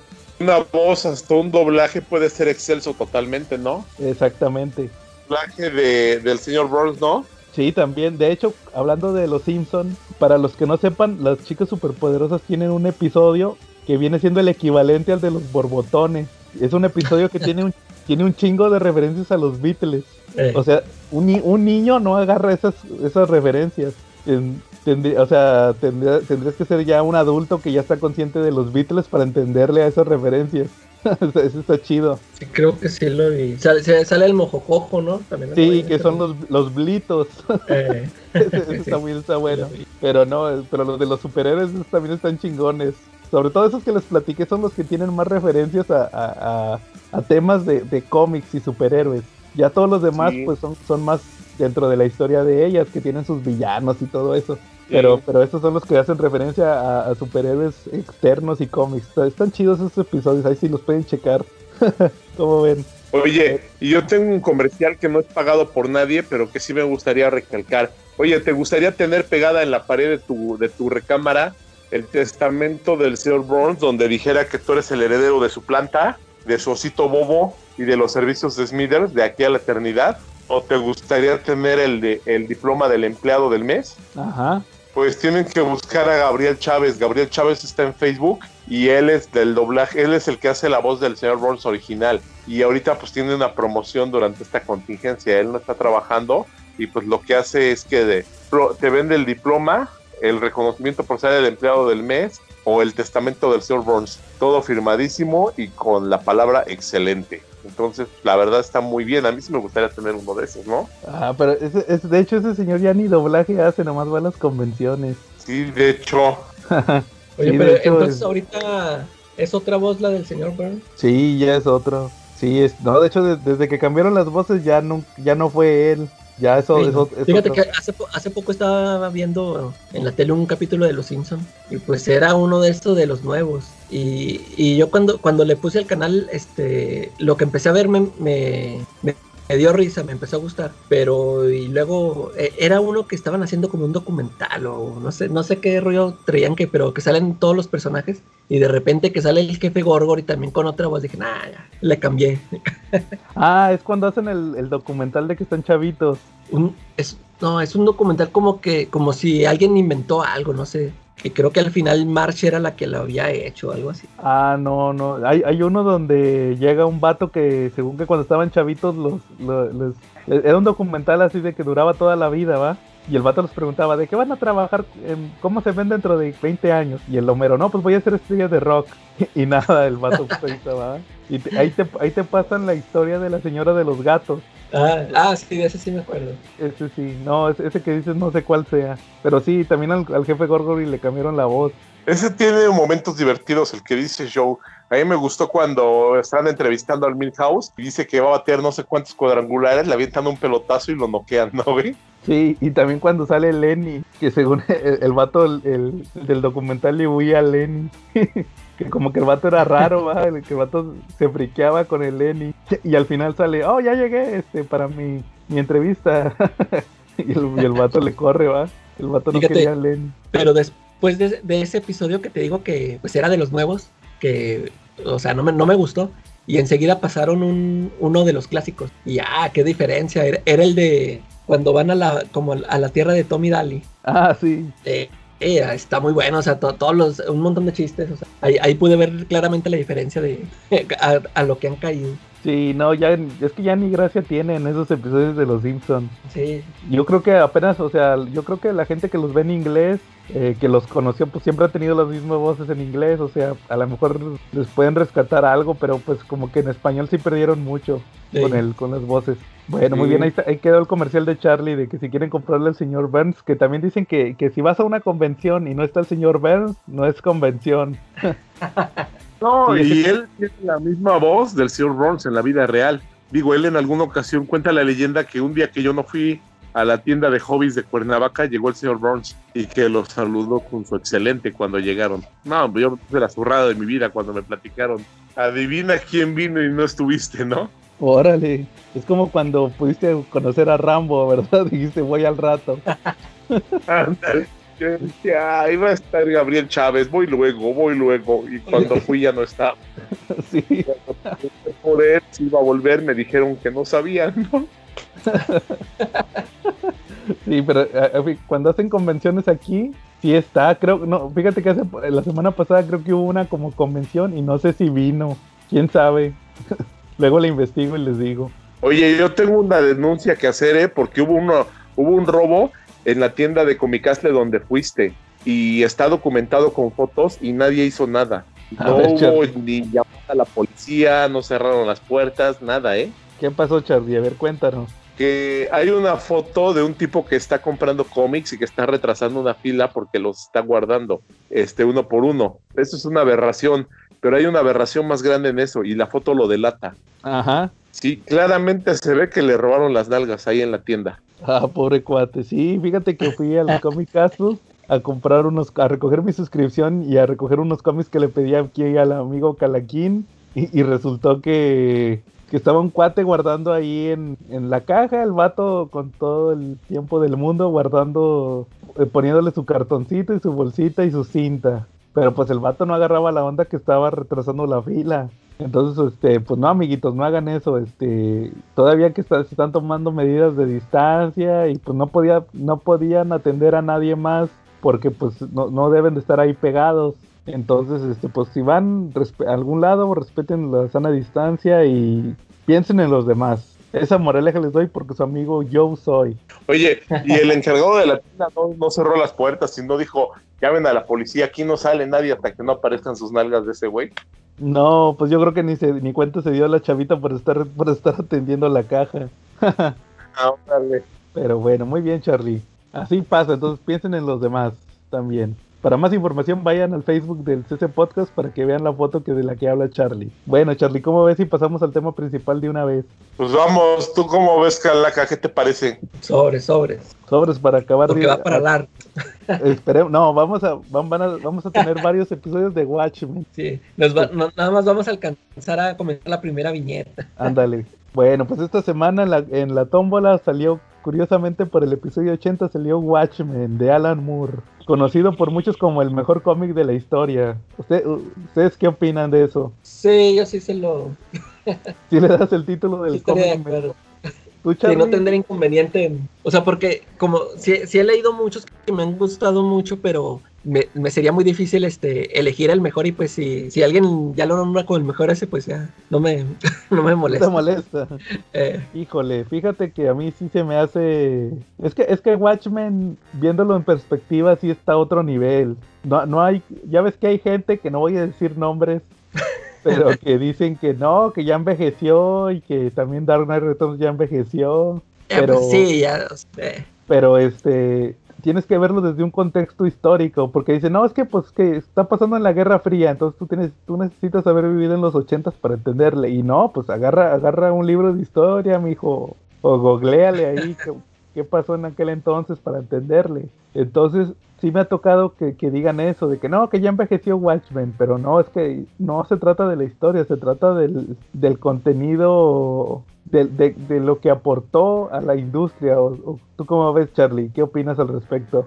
Pues efectivamente, yo creo que fue innovador en su momento, ¿no? Fue muy innovador y todavía hasta este momento se nota bastante la estructura que tiene, ¿no? Eh, el hecho de que aparezca hasta en, está lleno de simbolismos. Por ejemplo, yo tengo una portada del Absolute que de DC Comics que publicó TVG, Editorial Televisa, y tiene tiene un simbolismo muy, está rico en simbolismos. Por ejemplo, el reloj de, que está marcando cinco minutos para la medianoche, eso ya es un simbolismo. Eh, expone que la medianoche marca lo que es la, Tercera Guerra Mundial, ¿no? El inicio de una Tercera Guerra Mundial. Y el hecho de que son cinco minutos, pues es una referencia a la vez que la humanidad ha estado más cerca de que suceda la Tercera Guerra Mundial, que fue precisamente en los 80. Entonces, pues es muy rica en ideas la, la, serie. Sí, pues Watchmen es de Alan Moore y Dave Gibbons, ¿verdad? Ellos son sí, y dibujantes de 1987. 12 números. Aquí pues a ver cuántos alcanzamos a, revisar. Igual pues para hacer varios episodios porque no creo que nos alcance el tiempo para, o sea, todo lo que se puede decir de esta obra. Por ejemplo, aquí estoy revisando yo también la edición, de una de las ediciones de... Fíjense que yo tuve las tres ediciones. Primero tuve el Absolute y lo vendí y luego compré la en grapas y lo vendí y luego me compré el hardcover. Ya he tenido todas las... nomás me faltó la de Beat. Fue la única que no tuve, la del papel cebollero. que curiosamente Beat se tardó, o sea, se tardó casi 20 años en publicar Watchmen. Lo sacó como en 2009, 2010 por la película de, Zack Snyder de Watchmen. O sea, en, los 90 ni en la década del 2000 se le ocurrió sacarlo hasta que hasta que vio que podía. De hecho, curiosamente, no sé si ustedes supieron, había una promoción que hizo Beat que si tú comprabas el cómic, te regalaban el boleto para ir a ver la película al cine. Órale. ¿No supieron? No. Y, luego creo que al final fue un... Era para una premiere, pero luego creo que no se hizo y al final te daban, así te, te lo rebajaron a... Te daban un boleto del cine, ¿va? Nomás uno de Pero otra película. No, pues para la que tú quisieras, ¿va? Pero pues la ideal es que fueras a ver Watchmen. Oye, pero está, está interesante eso que dices de que se tardó este, más de 20 años en publicarlo, pero por ejemplo, tú, tú cuando lo leíste, Joe, ¿Tú también así también por la película cuando salió? Yo me enteré por la película. Eh, es que eso te iba a decir, porque, por ejemplo, ya ves que Beat publicó Dark Knight Returns primero, ¿verdad? En los, fue en los 90. En los 90, ah, sí. Pues en el décimo aniversario, era la edición de décimo aniversario. En la edición de décimo aniversario, correcto. Eh, o sea, se tardó 10 años. Y, y, ahorita que mencionas eso es que eh, precisamente fue por eso, ¿no? Porque por ejemplo, pues el Dark Knight Returns, este, pues es Batman. O sea, sí, eh, yo me imagino que Beat dijo, no, pues se me va a vender. Y, y, por ejemplo, aunque Watchmen, este, pues desde ya tenía rato siendo este, catalogada como una de las mejores historias, pues eran, o sea, son personajes que nadie conocía. Es, es por eso que te digo, o sea, mm, ¿verdad? O sea, yo me acuerdo que también cuando supe de Watchmen, este, yo siempre la escuché mencionada al lado de Dark Knight Returns, pero o sea, yo nunca supe, o sea, pues quiénes son esos, o sea, qué, o sea, qué rollo.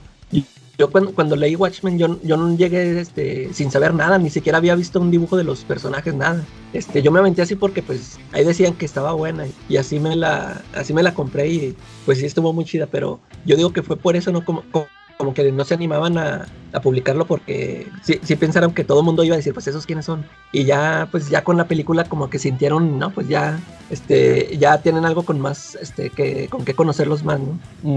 Pero fíjate que, que te, te, podría discutir ese punto, Calaca, bueno, a medias, porque resulta que a mí me parece inconcebible que no publicaran Watchmen, pero sí, sí, sí sacaran Planetary y Authority yo creo que, que, ahí se, como tú dices, a lo mejor se, se, regían más por las modas de ver qué se podía vender. Fíjate, y bueno, y ya, ya ves que ni siquiera no lo terminaron de publicar, ninguno de esos. No, exacto, es correcto. Eh, este, a lo mejor, a lo mejor eso de publicarlo, a lo mejor sería como, estaba escuchando hace poco el, ah, pues hace poco que mencionamos del, del caso de este de los cómics de Stanley, que se los vendieron en paquete. A lo mejor y esos, eh, eh, pues ellos estaban publicando DC y a lo mejor ahí se los vendían como paquete, ¿no? De que no, pues sabes que ahí te van estos, ahí van esos este cómics también esta serie por si la quieres publicar. ¿Sabes que publicaron este cómo se llama el de Kurbusiek? Este Astro City. Astro City. Y también, pero también la dejaron incompleta, ¿o qué? Eh, pues sí, pero es que también era el material que había en aquel entonces. No sé si se los vendieron en paquete, que también están estas series de Authority y Planetary.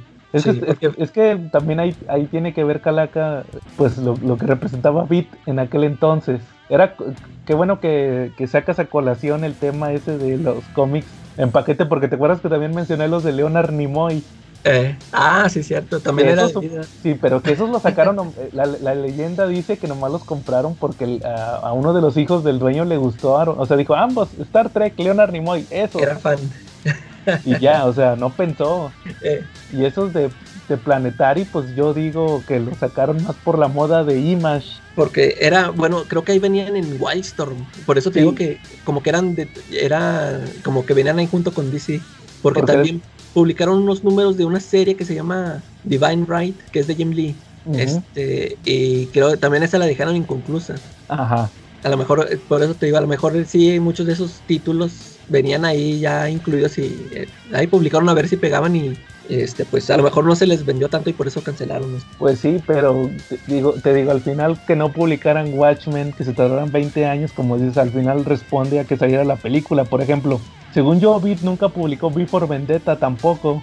Eh, y sí, pues, quién sabe, ah, o sea, cómo se basarían porque este historias como ah bueno pues vamos a lo mismo este historias como Death in the Family este que se supone o sea eran populares y pues es Batman es a lo que digo a lo mejor este por eso se animaban a, publicarlo igual que Killing Joke. Yo me acuerdo que también antes de, que lo publicara Beat yo sí vi varias este eh, esos documentos clasificados donde lo mencionaban ese esa de Killing Joke que, que próximamente la vamos a publicar que esta historia que muy buena y que no sé qué este por eso a mí me queda así ese, ese pensamiento que a lo mejor nomás porque era Batman lo sentían muy seguro de que sí se les iba a, vender. Sí, o sea, como que en aquel entonces no, no importaban, no les importaban mucho los autores. Eh, ándale, A, diferencia de la, del tema actual, o sea, de la tendencia actual más bien de que de que ahora respondes más al autor, de que, ah, ah pues es algo de, de, Jim Lee, se va a vender, órale. Bueno, eso siempre ha sido Jim Lee, ¿verdad? Pero más, más por los de que, por ejemplo, de los sí, o como por ejemplo el de JJ, este de Spider-Man que va a salir, el de JJ Abrams. O sea, es que JJ Abrams, sácalo. Eh, ándale. Fíjate, porque me acuerdo también que en, en un cómic, no me acuerdo si fue en el de en el de Weapon X o en el de Wolverine de Chris Claremont, venía, ah, creo que fue en ese de, de Chris Claremont, ah, venía el último como un este un epílogo de Frank Miller, un este un afterword, ¿no? Y, ahí mencionaba este de que no, que no, que cuando dices este cómic y bla bla bla y, y, empieza y también menciona ahí a Watchmen, o sea, empieza a hablar de que no, que los cómics este últimamente que están este tomando un nivel muy muy alto. Este y menciona a Watchmen y de hecho menciona no me acuerdo, hubo otro, Moon Shadow, algo, algo así, ¿no? Algo, otro título que es de cuenta que yo también lo tuve en la mira porque, pues, pues, como lo vi después ya mencionado al lado de Watchmen, dije, no, a lo mejor ese también fue un cómic acá clasicote, pero pues nunca, nunca lo conseguía, este, o sea, nunca lo publicó o algo así. Y ya cuando yo pude comprar en inglés, ya, o sea, ya me olvidé de él, este, creo que después lo busqué en línea, y, pero este, no, no, lo, no lo he leído, pero haz de cuenta que Frank Miller lo mencionó hace, al lado de Watchmen, o sea, como que también fue una, una serie así importantísima. Que al final fue mencionado tantas veces que es casi sorprendente que no se publicara, pero pues al final, como dices, al final llegamos a la conclusión de que si fue por algo fue por la tendencia, de eh. que no pensaran que se fuera a, a vender, y más sobre todo porque es un cómic con temática en teoría muy adulta, o sea, los otros les, les vendías Jim Lee, puras monas cachondas, ¿va?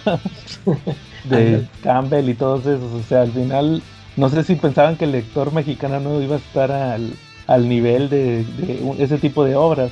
Y total que al final sí lo sacó hasta que salió la película de Zack Snyder. De Watchmen. Bueno, pues entonces empezamos con Watchmen, que empieza con, bueno, ya alguna vez comentamos cómo conocimos Watchmen. Yo me acuerdo que les comenté eso de que pues la película y también porque yo yo yo buscaba información de Dark Knight Returns, igual como tú dices, me salía que siempre Dark Knight Returns y Watchmen son los mejores, según. Y ustedes me platicaron que fue por la revista Wizard, ¿no? Ahí vieron que decían que Watchmen. Y, y así como dices tú, que en documentos clasificados y en eso mencionaban Watchmen. Sí, claro. Entonces, sí, yo, yo igual en, en, todo lo de Vid, yo ahí me enteré, por, siempre lo mencionaban igual también. Siempre mencionaban Watchmen. Pues es como, pues también, pues ya lo, les acabo de decir, Before Vendetta también nunca lo publicaron hasta que llegó lo de Vértigo. bueno, muy bien, entonces pues, ¿de qué se trata Watchmen? Por si nunca lo han visto, la película o nunca han leído el cómic. Pues es una historia que inicialmente comienza porque hay un asesinato, ¿ah? asesinan a un cuate y lo avientan por la ventana, pero se les hace raro porque el, cuate estaba así bien mamado y el vidrio era prueba de balas, entonces decían, no, pues que para aventarlo por la ventana debió haber sido una persona con mucha fuerza. Y es un, que, ¿cómo lo considerarían? Una, pues es, es un Nueva York eh, futurista, pero pasando en los ochentas es como una, que una, es una dimensión alternativa porque aquí nos presenta Alan Moore una sociedad donde hay un superhumano comienza que hay superhéroes en los 40 y en los 60, 70, pero son humanos con disfrazados, ¿va? Que son buenos para los madrazos. Pero en los 50 hubo un accidente con un científico y se convirtió prácticamente en un en el único superhéroe de, con poderes de la humanidad, que es el Doctor Manhattan. Pero curiosamente, también para los que no sepan, sobre todo lo que decías ahorita, Calaca, que quién va a conocer esos personajes. Eran, este, en realidad, Alan Moore quería usar a los personajes de Quality, que era una editorial que compró DC. Y pues son, son puros, este, que se vienen siendo como, como copias, al final son copias. Porque, por ejemplo, el Rorschach, que es uno de los principales, es pregunta, question.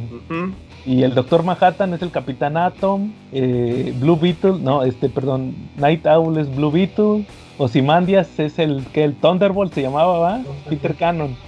Y este, el comediante que es el que se muere es, es, este, el Peacemaker, el que va a salir en la película de Suicide Squad, el que es John Cena, ¿va?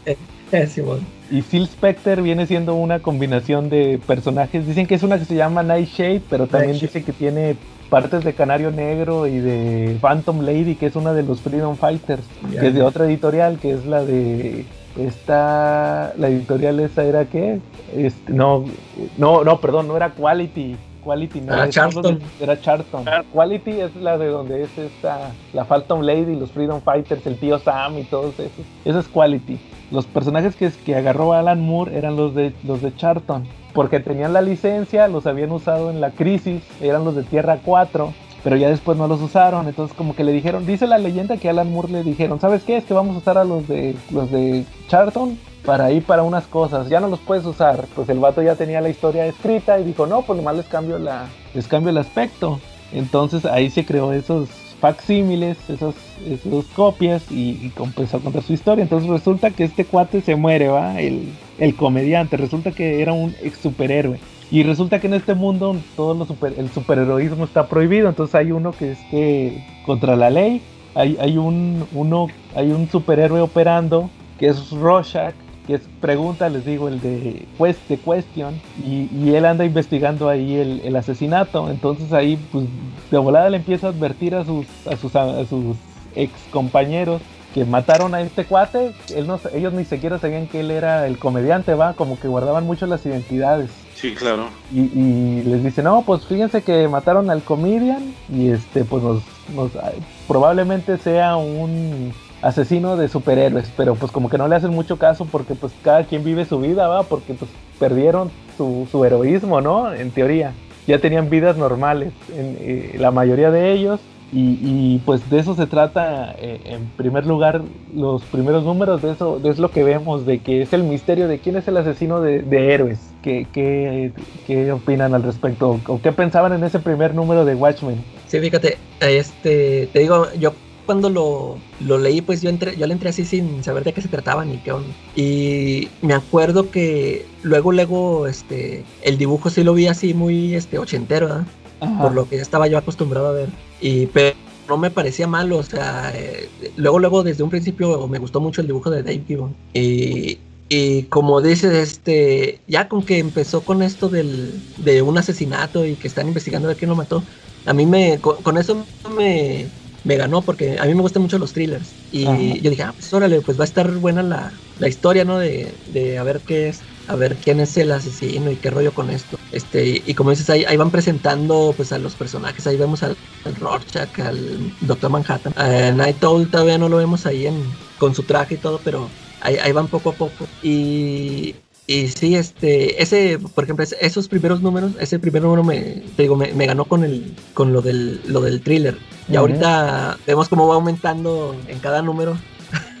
todo, ya hasta que ya cuando empiezo eh, en ciertos números cuando yo digo órale esto ya esto ya va más este muy elevado eh, ah y por cierto este yo la primera vez que bueno las primeras cuatro veces que leí Watchmen me salté los los textos de, al final de los capítulos. La prosa. Sí. ¿Tú, tú, a mí me pasó curioso cuando leí Watchmen eh, yo francamente lo confieso y es un pecado de comiquero absoluto que yo cuando lo leí ya había visto la película Ah, entonces yo también soy pecador. ¿Tú, ¿tú eh, también viste primero la película? Sí, pero sí me gustó un chorro. sí, a mí me gustó muchísimo la película. De hecho, la vi varias veces. Hasta invité a unos primos que en ese momento yo vi en el DF y le invité a un primo a, y a un tío a ver la película. Y pues mi primo le encantó, mi tío se quedó dormido en el cine, pero pues le encantó la película. Y, y, cuando le, tuve en mis manos por fin el, el Absolute y lo leí, eh, no dejaba de imaginarme las secuencias del cine en el cómic. Entonces, pues no sé si a alguien más de los que nos están escuchando le pasó lo mismo. Al que le pasó, pues ya saben, Tim Charlie, que, eh, que mientras leía el cómic, como ya había visto primero la película, tenía las secuencias muy grabadas y se las imaginaba mientras leía el cómic. No, pues a, a, mí me pasó al revés, o sea, yo me maravillé con la, la película viendo las las viñetas que yo ya había visto. Ajá, adaptadas. Eh... No, fíjate que cuando yo la vi, inmediatamente descargué el cómic. Eh, en aquel entonces, hace, hace como 10 años, que no los descargabas ni en CBR, que eran las imágenes, ¿va? Era pura JPG. Sí. Y descargué, y, y pues obviamente como en, en, la película se te pasan muchas cosas de los diálogos y todo, no, al final pues lo, si lo lees, se te graban más los diálogos, entonces a mí no me afectó tanto haber visto la película, aparte pues ya ven que el final es diferente y uh -huh. tiene ciertos cambios, entonces a mí no me afectó tanto haber visto la película, pero me dieron más ganas de leer el cómic, inmediatamente después de ver la película lo descargué y me puse a leerlo, y aparte pues acuérdate que está el agregado de, de la prosa, Que sí, sí me dio eh. flojera la, la primera vez, pero como que después, en otra releída posterior sí me chuté todo el texto. Pero no fue la primera tampoco. Pero te digo que yo lo leí como cuatro veces y las cuatro me lo brinqué. O sea, estas primeras veces. Sí, que al final, fíjate que yo me, como que le noté la importancia hasta mero final cuando están pasando lo de los artistas y los científicos y todo eso. Y yo entendía, de estos, de estos de dónde salieron, ¿va? Y, te das cuenta que en la prosa viene todo el tema de ellos. Creo que desde, desde ese aspecto ahí es donde se representa. Bueno, y después entonces viene el número dos y es como que, bueno, desde el número uno, como que Alan Moore y David Gibbons empiezan a como que experimentar, porque por ejemplo, una de las características más importantes de Watchmen es que la portada también es una viñeta. La portada en teoría es la primera viñeta de la historia. Entonces eso lo vemos en el número uno. Ahorita que decías que te, del dibujo de David Gibbons, de Dave Gibbons es muy, como que muy correcto, ¿no? Anatómica, anatómicamente. Sí. Sí le mete mucho detalle al tema de, de cuando, cuando muestra una situación, por ejemplo, está ese tema de cuando Rorschach mide el, armario del comedian, no sé si se acuerden. Eh, sí, sí. Que saca ah, un gancho y así casi casi de que sin diálogos te da a entender de que no, mira, de este lado está más grande que el del otro, entonces este es como que un, ¿qué? un muro falso, está ah, hueco adentro y todo eso, ¿va? Ándale, todos esos detallitos, este, cuando empieza esa la, la escena de que están los, los detectives allá en el edificio y, te están este, intercalando viñetas de que están estos cuates en el departamento y luego te, te muestran flashback de lo que pasó, ¿no? Sí. Te los van intercalando, o sea, desde eso también, eso me gustó mucho, o sea, eh, yo me acuerdo que para ese entonces los cómics que leía, o sea, me tenían que avisar cuando algo estaba pasando en el pasado, cuando era un flashback, te lo tenían que dejar bien claro. Y aquí este, ¿verdad? Y, y, aquí este te los, te los meten entre los mezclan y, tú sabes perfectamente bien qué es lo que está pasando. Es lo, es lo que también que yo dije, órale, o sea, está muy bien, muy bien narrado. Justamente, Calaca, justamente eso era lo que te iba a comentar ahorita. Que en el número 2 empieza con el con el lo que viene siendo el funeral del comediante de Edward Blake y vemos a tres invitados en el, en el, en el funeral. Está el Doctor Manhattan, Dan Draver, el Night Owl y, este Adrian Bate, el Ozymandias. A lo que iba, que justamente es a lo que tú decías, es que el segundo número, en resumen, se trata de que los tres recuerdan situaciones que vivieron con el comedian. Y, y muy al estilo de Alan Moore, es de que, de que una viñeta a la siguiente viñeta te transporta. Es como lo que vemos ahorita donde que en, una película o en un programa que un personaje empieza a recordar y que así nomás te dan el flashazo y lo ves en la misma posición, pero ya en el pasado, ¿ah? Como que está recordando. Eh, mi, pregunta es, ¿ustedes se acuerdan que de un cómic de la misma época que hiciera eso? No, y te digo, o sea, ni de, la misma época ni de los noventas, o sea, de todo lo que había leído yo de los noventas, no, o sea, no, no había visto así tal, tal buen este narrativa es, un, es un efecto muy cinematográfico. Eh, es, más, o sea, lo que leí antes de Watchmen fue el Weapon X, y, pero pues ese ya ves que ese salió después de Watchmen, ¿eh? Sí. Eh, pero ahí fue la primera vez donde vi ese tipo de cosillas también. Ajá. Pero ya sí, pues es posterior a Watchmen, pero por ejemplo, que en el 87 estaba saliendo que Man of Steel, estaban los X-Men de Chris Claremont, estaba ¿qué más estaba en los 80s? Este el capitán de Mark Grunwald, que, que, yo no digo que estén malos, o sea, pero no, no tenían ese tipo de narrativa. Ándale, sí, no, era, era más lineal. O sea, no todo lo que vimos del Hombre Araña presenta. Ándale. O sea, como que no se preocupaban en esos aspectos. No sé si ustedes se acuerden de Killing Joke. También hace lo mismo. Que por ejemplo, que está el Joker en la última viñeta de, de una página. Eh, que le extiende la mano así como a un reflejo y la primera viñeta de la siguiente página es la esposa en un, en un recuerdo, ¿ah? Que le está extendiendo la mano. O sea, es la, eh, eh, le están como que. es la, el reflejo. Como que sí se maneja mucho Alan Moore desde Killing Joke. Pero, pero te digo, ahorita es un efecto muy común, ¿no? Que lo vemos en las, en las series que un personaje se quiere acordar de algo y ¿qué pasan? Te, te ponen una... ¿Cómo les Con una música. Un, un una primer plano. Una transición, una, una música ya. Con eso sabes que, que, pasas a un flashback. Y de repente sale un flashazo así y se, se transporta al pasado, ¿va? Y está en la misma posición. Y cuando termina el flashback, igual, que está en el pasado y de repente un flashazo y regresa al presente en la misma posición. Que, si, que si en el pasado estaba estirando la mano, cuando, cuando termina, entre comillas, de recordar, también él por reflejo está estirando la mano, por decirte. Es algo muy común que vemos en la actualidad en el cine y en la televisión, pero en un cómic yo nunca lo había visto. O sea, un cómic de esa época no, yo nunca lo había visto. Es más, ni siquiera en los cómics actuales es común que lo usen. Y es, como, y aquí pues lo usa mucho, sobre todo, como dices, en el tema de los policías que están platicando que no, que, que debió, se debió, debieron de usar maquinaria para abrir la puerta y, se, y se ve nomás el, el, pie que empuja la puerta. y que no, que, que, este necesitaban tener mucho peso para aventar a este cuate de la ventana, va, y ahí se ve el flashback que lo avientan, va. Y, en el segundo número, pues vemos que, estos cuates están recordando al, eh, lo que vivieron. En el caso de primero es. ¿Quién es el primero que se acuerda? Es este. El primero que se acuerda es la, mamá de, de, Sally. No es Sally, la mamá de, de esta. ¿Cómo se llama? De Janie. No, Janie era la novia. Era esta.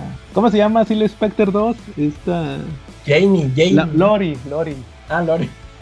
Janie era la, novia. La, novia, eh, que se acuerda cuando la iba a violar, va, que este cuate, pues, y quiso violar a la mamá de esta chavita, que también es superhéroe, pero le metieron una madriza. Entonces, este, en, la línea del tiempo después sigue quien, el Osimandias. No, es Osimandias que se acuerda de que ah, cuando hicieron otro grupo, ¿no? Eh, lo querían hacer, no apenas se crean. Sí, y, y, el comedian les, Fíjate que estaba leyendo otra vez esos diálogos y el vato les dice: No, es que ustedes quieren, este.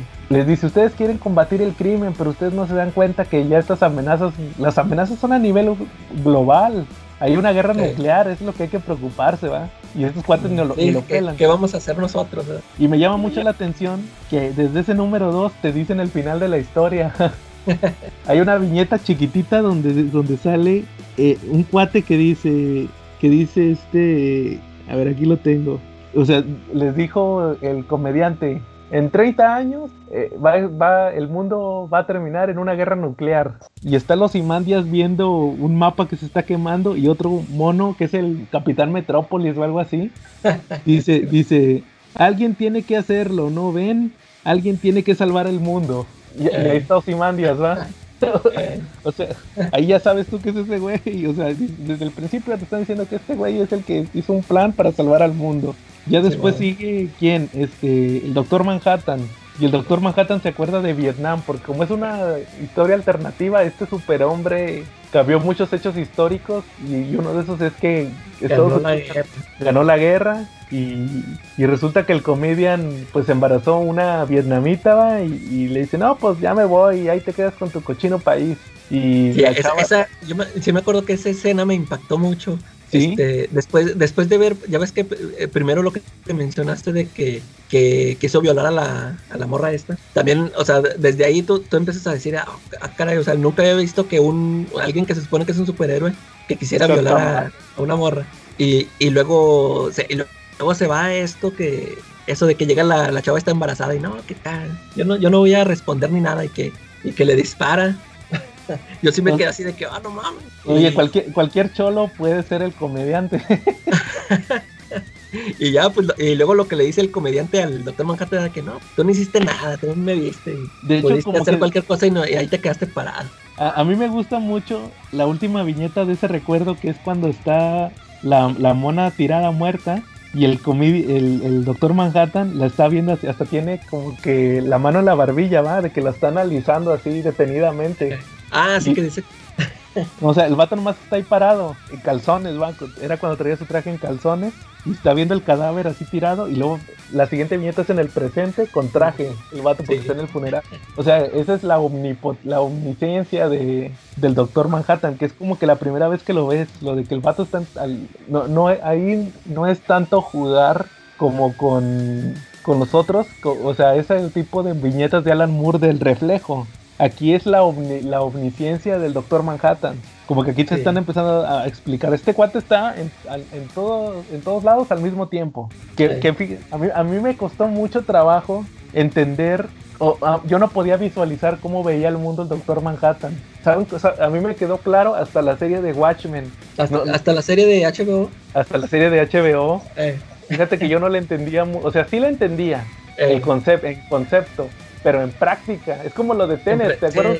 ándale, sí, sí, sí, exactamente. En lo que estábamos platicando de Tenet la otra vez, igual aquí, a mí, a mí me costó trabajo eh, visualizarlo prácticamente. Entonces fue hasta la serie de Watchmen, cuando están platicando, cuando está platicando con la chava en, en, el bar, que le dice, que dice, no, pues es que dentro de 20 años nos vamos a enamorar, ¿va? Y le dice, eh. ¿por qué yo tendría que enamorarme de ti? Porque, no, pues o sea que todo es causa, todo es el huevo y la gallina. Ya ves que eso del huevo y la gallina al final tiene eh. un significado. Hasta el mero final, en la última escena. Entonces, este, sí, a mí me costó mucho trabajo. Entonces ya después de eso como que sí lo, lo analicé.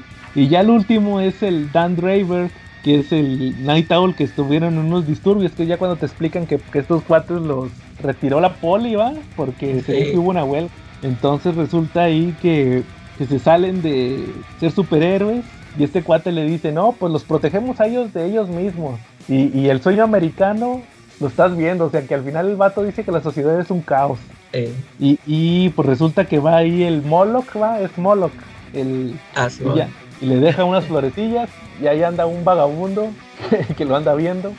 Y ya después llega Rorschach y lo va a ver y le dice, no, pues este, es que el cuate me vino a ver y mencionó a, me mencionó a mí, mencionó que un plan y que una isla y a la novia de a la novia del doctor Manhattan. Entonces, pues como que ahí como que se va complicando la, trama, ¿no? Sí, sí. El, el, asesinato dice, no, es que este cuate sabía algo y por eso lo mataron. Y, nadie pela a Rorschach, ¿va? Todos le dicen, ah, este cuate está loco. está loco. Y, luego de ahí vamos al 3, que es, que es cuando empiezan a ver el tema de los piratas. ¿A, ustedes les gusta lo de los piratas? ¿Tú, Charlie? ¿Te gusta el tema de los piratas? ¿O no? O, No, tanto. ¿A ustedes? No, la verdad no. No, también, ándale, o sea, si, si yo me. Ya ves que yo ya les dije que yo me brincaba las rosas. Por poco estuve de, brincarme también esas, esas viñetas porque también yo decía, ¿esto qué? ¿Esto qué me aporta?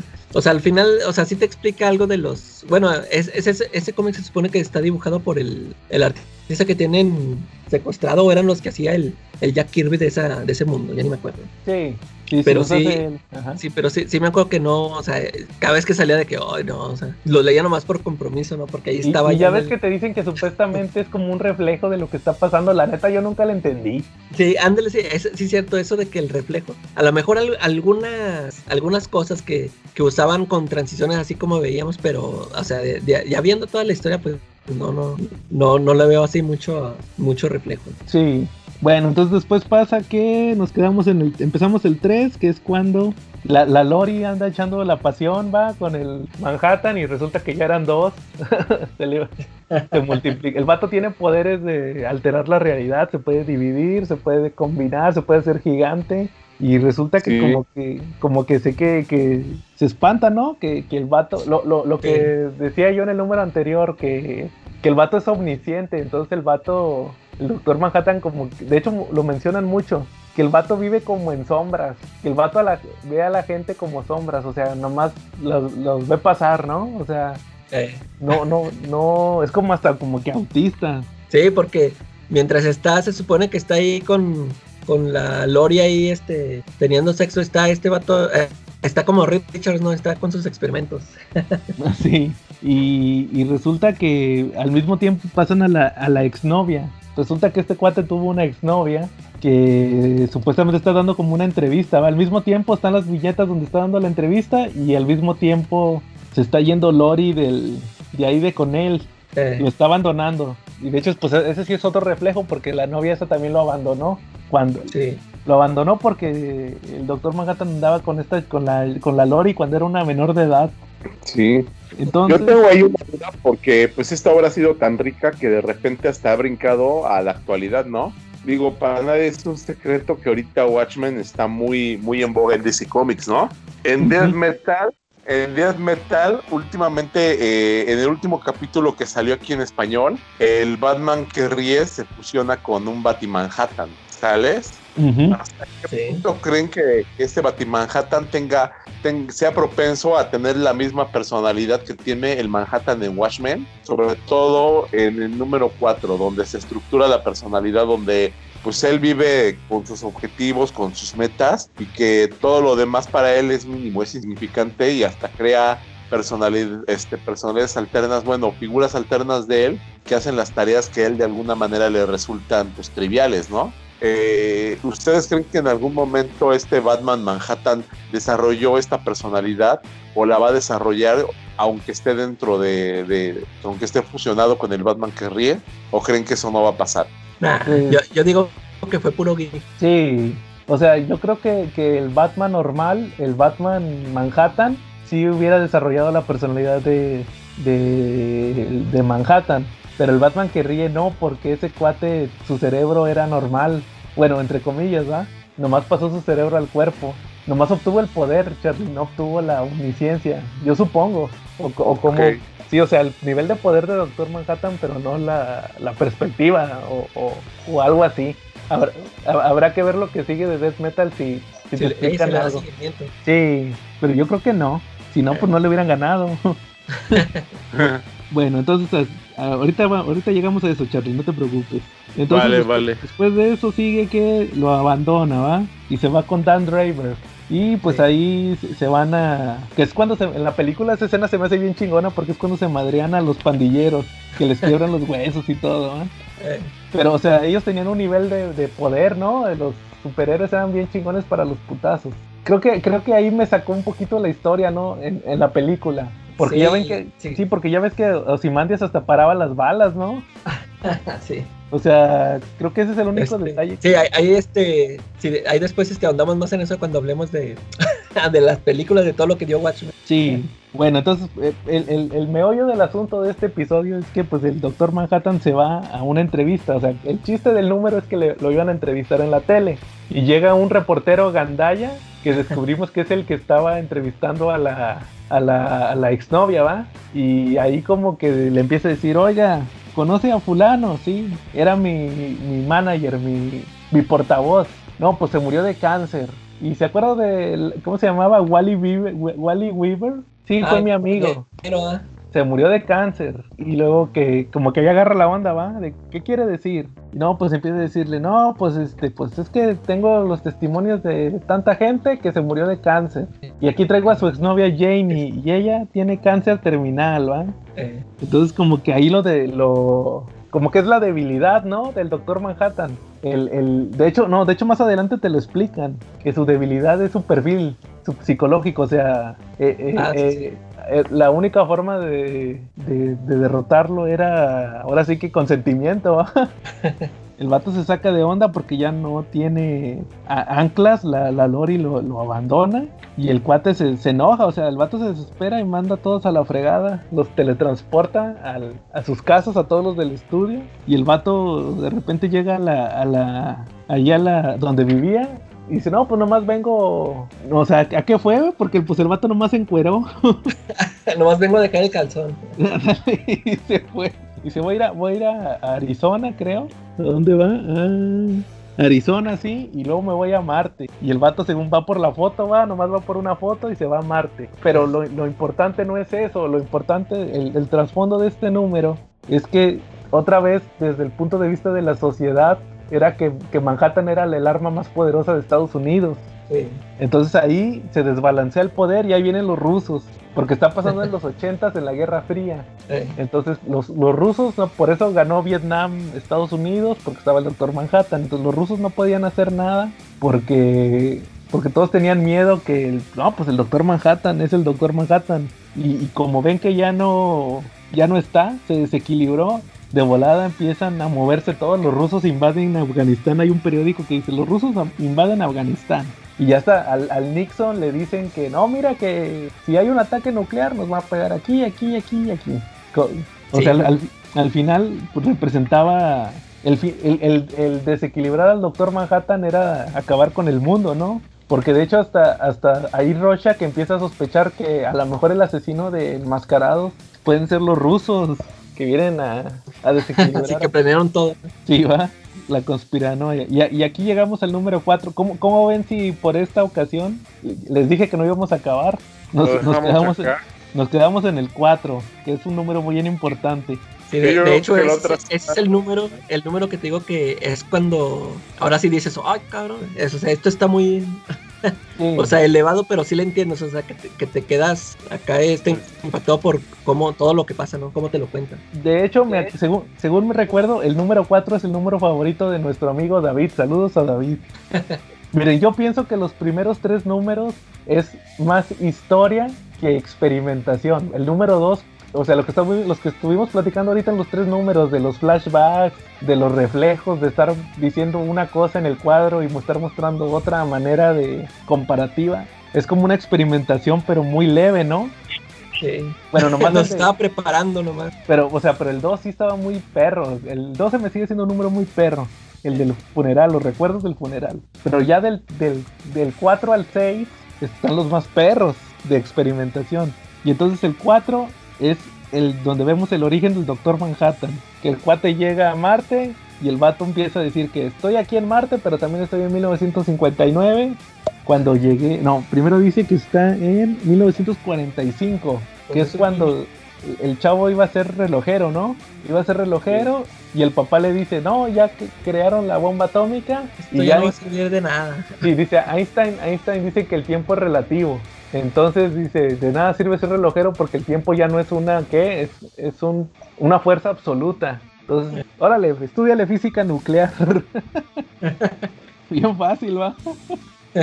y, y, entonces ya te pasa, no, pues ahora estoy en 1959 en, Arizona y conocí a Janie, que es la, la exnovia, ¿va? La que tiene el cáncer.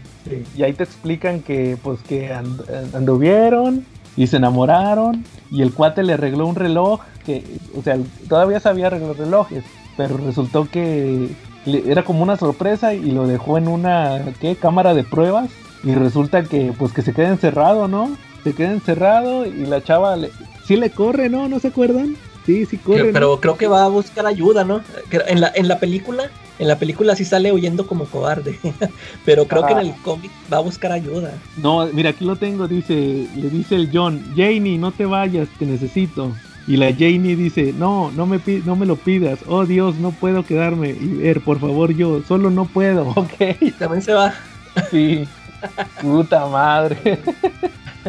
Oye, pero también ahí, en, mientras está contando de que conoce a Janie, que van a la feria y todo eso, también da los brincos, ¿no? De flashback y flash forward, de que te cuenta de que están en la feria y luego cuando le dice que cuando la abandona, ¿no? Que porque se va a quedar con Lori o no sé qué. También ahí va, mezclando esos, esas viñetas, creo. Eh, a ver, déjame ver. Ahí creo que todavía no. Eh, o sea, ah, sí, pero en textos.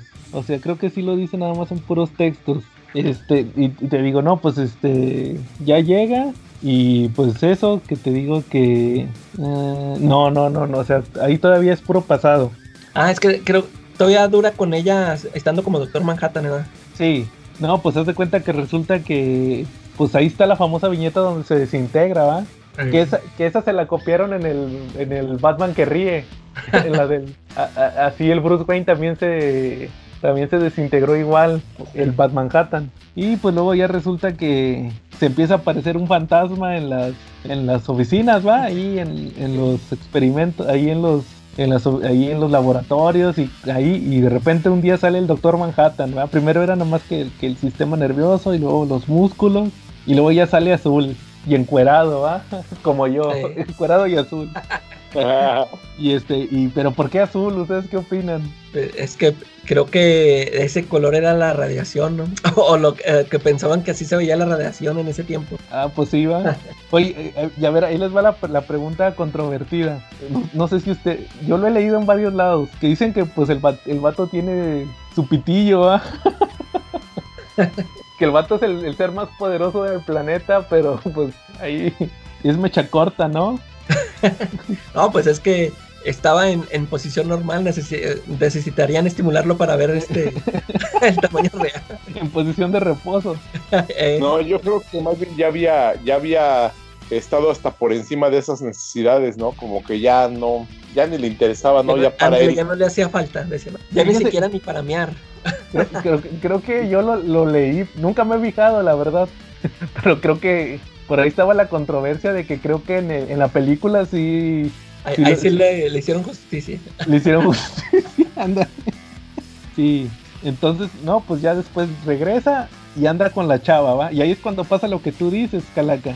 Ah. Porque le, porque le dice, mira, le dice Janie, eh, solo estoy asustada porque todo se siente raro, es como si todo hubiera cambiado, no solo tú, todo. Quiero decir, no sé qué eres, nadie lo sabe, fuiste desintegrado, tú mismo te reintegraste. Dicen que, que, que puedes hacer cualquier cosa, John. Ahora mismo dicen que eres Dios. Y le dice el John, yo no creo que haya un Dios, Janie. Si lo hay, no soy él. Aún soy la misma persona. Nada ha cambiado. Aún te quiero. Siempre te he querido. Y, ya se cuenta que donde le dice el siempre te he querido, abajo hay un, hay un cuadro que dice, mientras miento, la escucho gritarme en, en 1963. Sollozar en 1966, mis dedos se abren, la fotografía está cayendo. O sea, el, el, vato le está diciendo que la quiere, pero también se está acordando cuando le grita por, por, la reunión donde conoció a la Lori, menor de edad, que le dice que es un puerco, que eso lo vemos más adelante. Y en 66 es cuando lo abandona, que se va porque dice que ya está vieja y que este cuate quiere puras chavitas y que este no envejece. Y pues más o menos ahí va. Y, de ahí nos pasamos a la famosa escena donde se graba el, símbolo, ¿va? Porque creo que le habían puesto un átomo, así como Atom Eve, el ah, símbolo de la Atom Eve, ¿va? ya nadie quiere el átomo ni Atom Eve. y este, y, le dice que, no le gusta el símbolo. Y este, y, se pone el del hidrógeno, que según que porque es una fuerza absoluta. Eh. Y se pone su, su, su símbolo del hidrógeno, ¿va? Eh. Y de ahí nos vamos a que, que cuando lo anuncian le dicen, repetimos, el hombre, el superhombre existe y es estadounidense.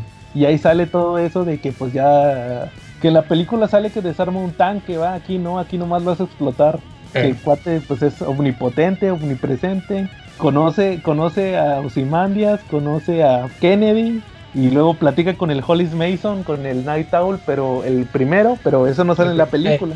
Que el, que el vato le dice, fíjate, ese se me hace bien culero, porque el Hollis Mason le dice, no, pues ya me voy a retirar y voy a arreglar carros. Al cabo que dice, tú no dudo que tú puedas cambiar General Motors. O sea, le dice como que le dice que pues serás muy chingón, pero como quiera no puedes cambiar la industria energética. Y el vato le dice, no, pues ya, ya inventé las pilas de, litio, nomás ocupábamos más litio y pues no cree. ya hay pilas. Ya, este, ya no va a haber carros, van a ser eléctricos. Y, el vato lo deja con la cara de no mames. y luego pues matan al Kennedy y es cuando sale eso de que lo de que este que el vato que, el vato sabe todo pero no lo cambia. Que, le, dices que sí lo sabía, sí. ¿Y por qué no hiciste nada? No, pues es que no lo sabía, pero no me, me acabas de decir que sí lo sabías. Es que ya pasó. O sea, según él, el futuro ya pasó. Eh. El futuro es hoy, ¿oíste, viejo? Entonces, ya después pasa que, conoce a Lori, que es la escena de la reunión esta donde el comedian se puso locochón. Y pues sí, empezó a andar con la Lori, la otra lo abandona, que es cuando lo, que dije ahorita de que, que lo abandonó en el 66 Luego se va a la guerra de Vietnam, que es cuando sale que, fíjate, está la viñeta, cuando llega a Vietnam, saluda al comedian. Y está con la morra esa, ¿no? Con la morra en los brazos. la que mató. contento. Y pues es la escena. Antes de la, antes de la, ¿cómo se Antes de la tragedia. Antes de la bendición. y este, y sale la famosa escena que en la película le pusieron la de tan ta ta ta tan tan ta ta, que cuando sale el Doctor Manhattan gigante, va. Y luego de ahí se brincan a, la, a las protestas, va, las que vimos con, con el comediante Night Owl, que, que, están en la Casa Blanca y este cuate pues nomás los manda a todos los protestantes a la Casa Blanca. Luego te explican que el comediante no sé, ¿Ustedes no vieron la película de Argo, la de Ben Affleck, la de los rehenes de Irán? ¿Se acuerdan de la crisis de rehenes de Irán de los 70 que fueron unos gringos que se quedaron atrapados en Irán? eran, de una empresa, ¿no? Que trabajaba para el gobierno de Irán, que les hacía sistemas como de cómputo o algo así, ¿no? Sí, y pues ahí estuvieron refugiados por los canadienses. De hecho, les digo, Ben Affleck dirigió una película, creo que ganó un Oscar por esa película de mejor director. Creo que el dueño de esta compañía era Ross Perot, ¿no? Eh, no recuerdo, la verdad, Charlie. Y Yo ahí vi la serie de las de Águila y trata de, un tema de, unos, de una crisis de unos rehenes, de unos rehenes en Irán y Ross Perot es el dueño de esa compañía. Y pues ahí es una propaganda de Ross Perot porque lo pintan puta como alguien que hasta va a retratar a sus empleados.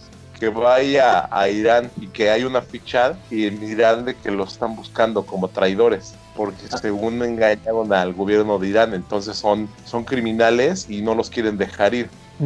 Sí, ahí en la película de Ben Affleck los, los sacan escondidas casi casi. Está buena ahí, chequen la, la de Argo. Sí. Y pues resulta que no, pues el comedian solo, él los rescató a todos. Y pues ahí ya te explican que pues al final se registra Doctor Manhattan y Comedian. Y este, el Dan Draver se retira, la, la Lori se retira, pero sigue siendo la novia de Manhattan. Y el único que se queda es Rorschach. Y es cuando la famosa escena donde deja al, al vato puteado en la estación de policías que, que dice jamás, dice que, que, él no se va a retirar, va, que dice nunca más bien. Ah, no, dice never, o sea, sí, nunca, que él no se retira, va. Y pues ya al final vemos que en una viñeta todo lo que pasó hasta ahorita, que pues que le dijeron que se murió el comedian, fue al funeral, se echó a Lori, Lori lo abandonó, fue a la entrevista, lo sacaron, le sacaron eso de que era radioactivo y se fue a Marte. Y en Marte, según él, dice que ya va a vivir ahí. Y es cuando hace su, su palacio, ¿va? Su palacio en Marte. Sí. Y ya ahí se acaba el número 4 con la prosa donde más o menos están explicando pues lo, los poderes va del Doctor Manhattan o algo así. Como que era un libro sí. que sacaron. Sacaron un libro y pues el Alan Moore te pone las primeras páginas de, ese libro ficticio. Y pues como más o menos como que aquí le dejamos, ¿no? Por este episodio de Watchmen hasta el 4. ¿Cómo ven? ¿Qué te pareció hasta ahorita Watchmen, Charlie? Hasta el 4.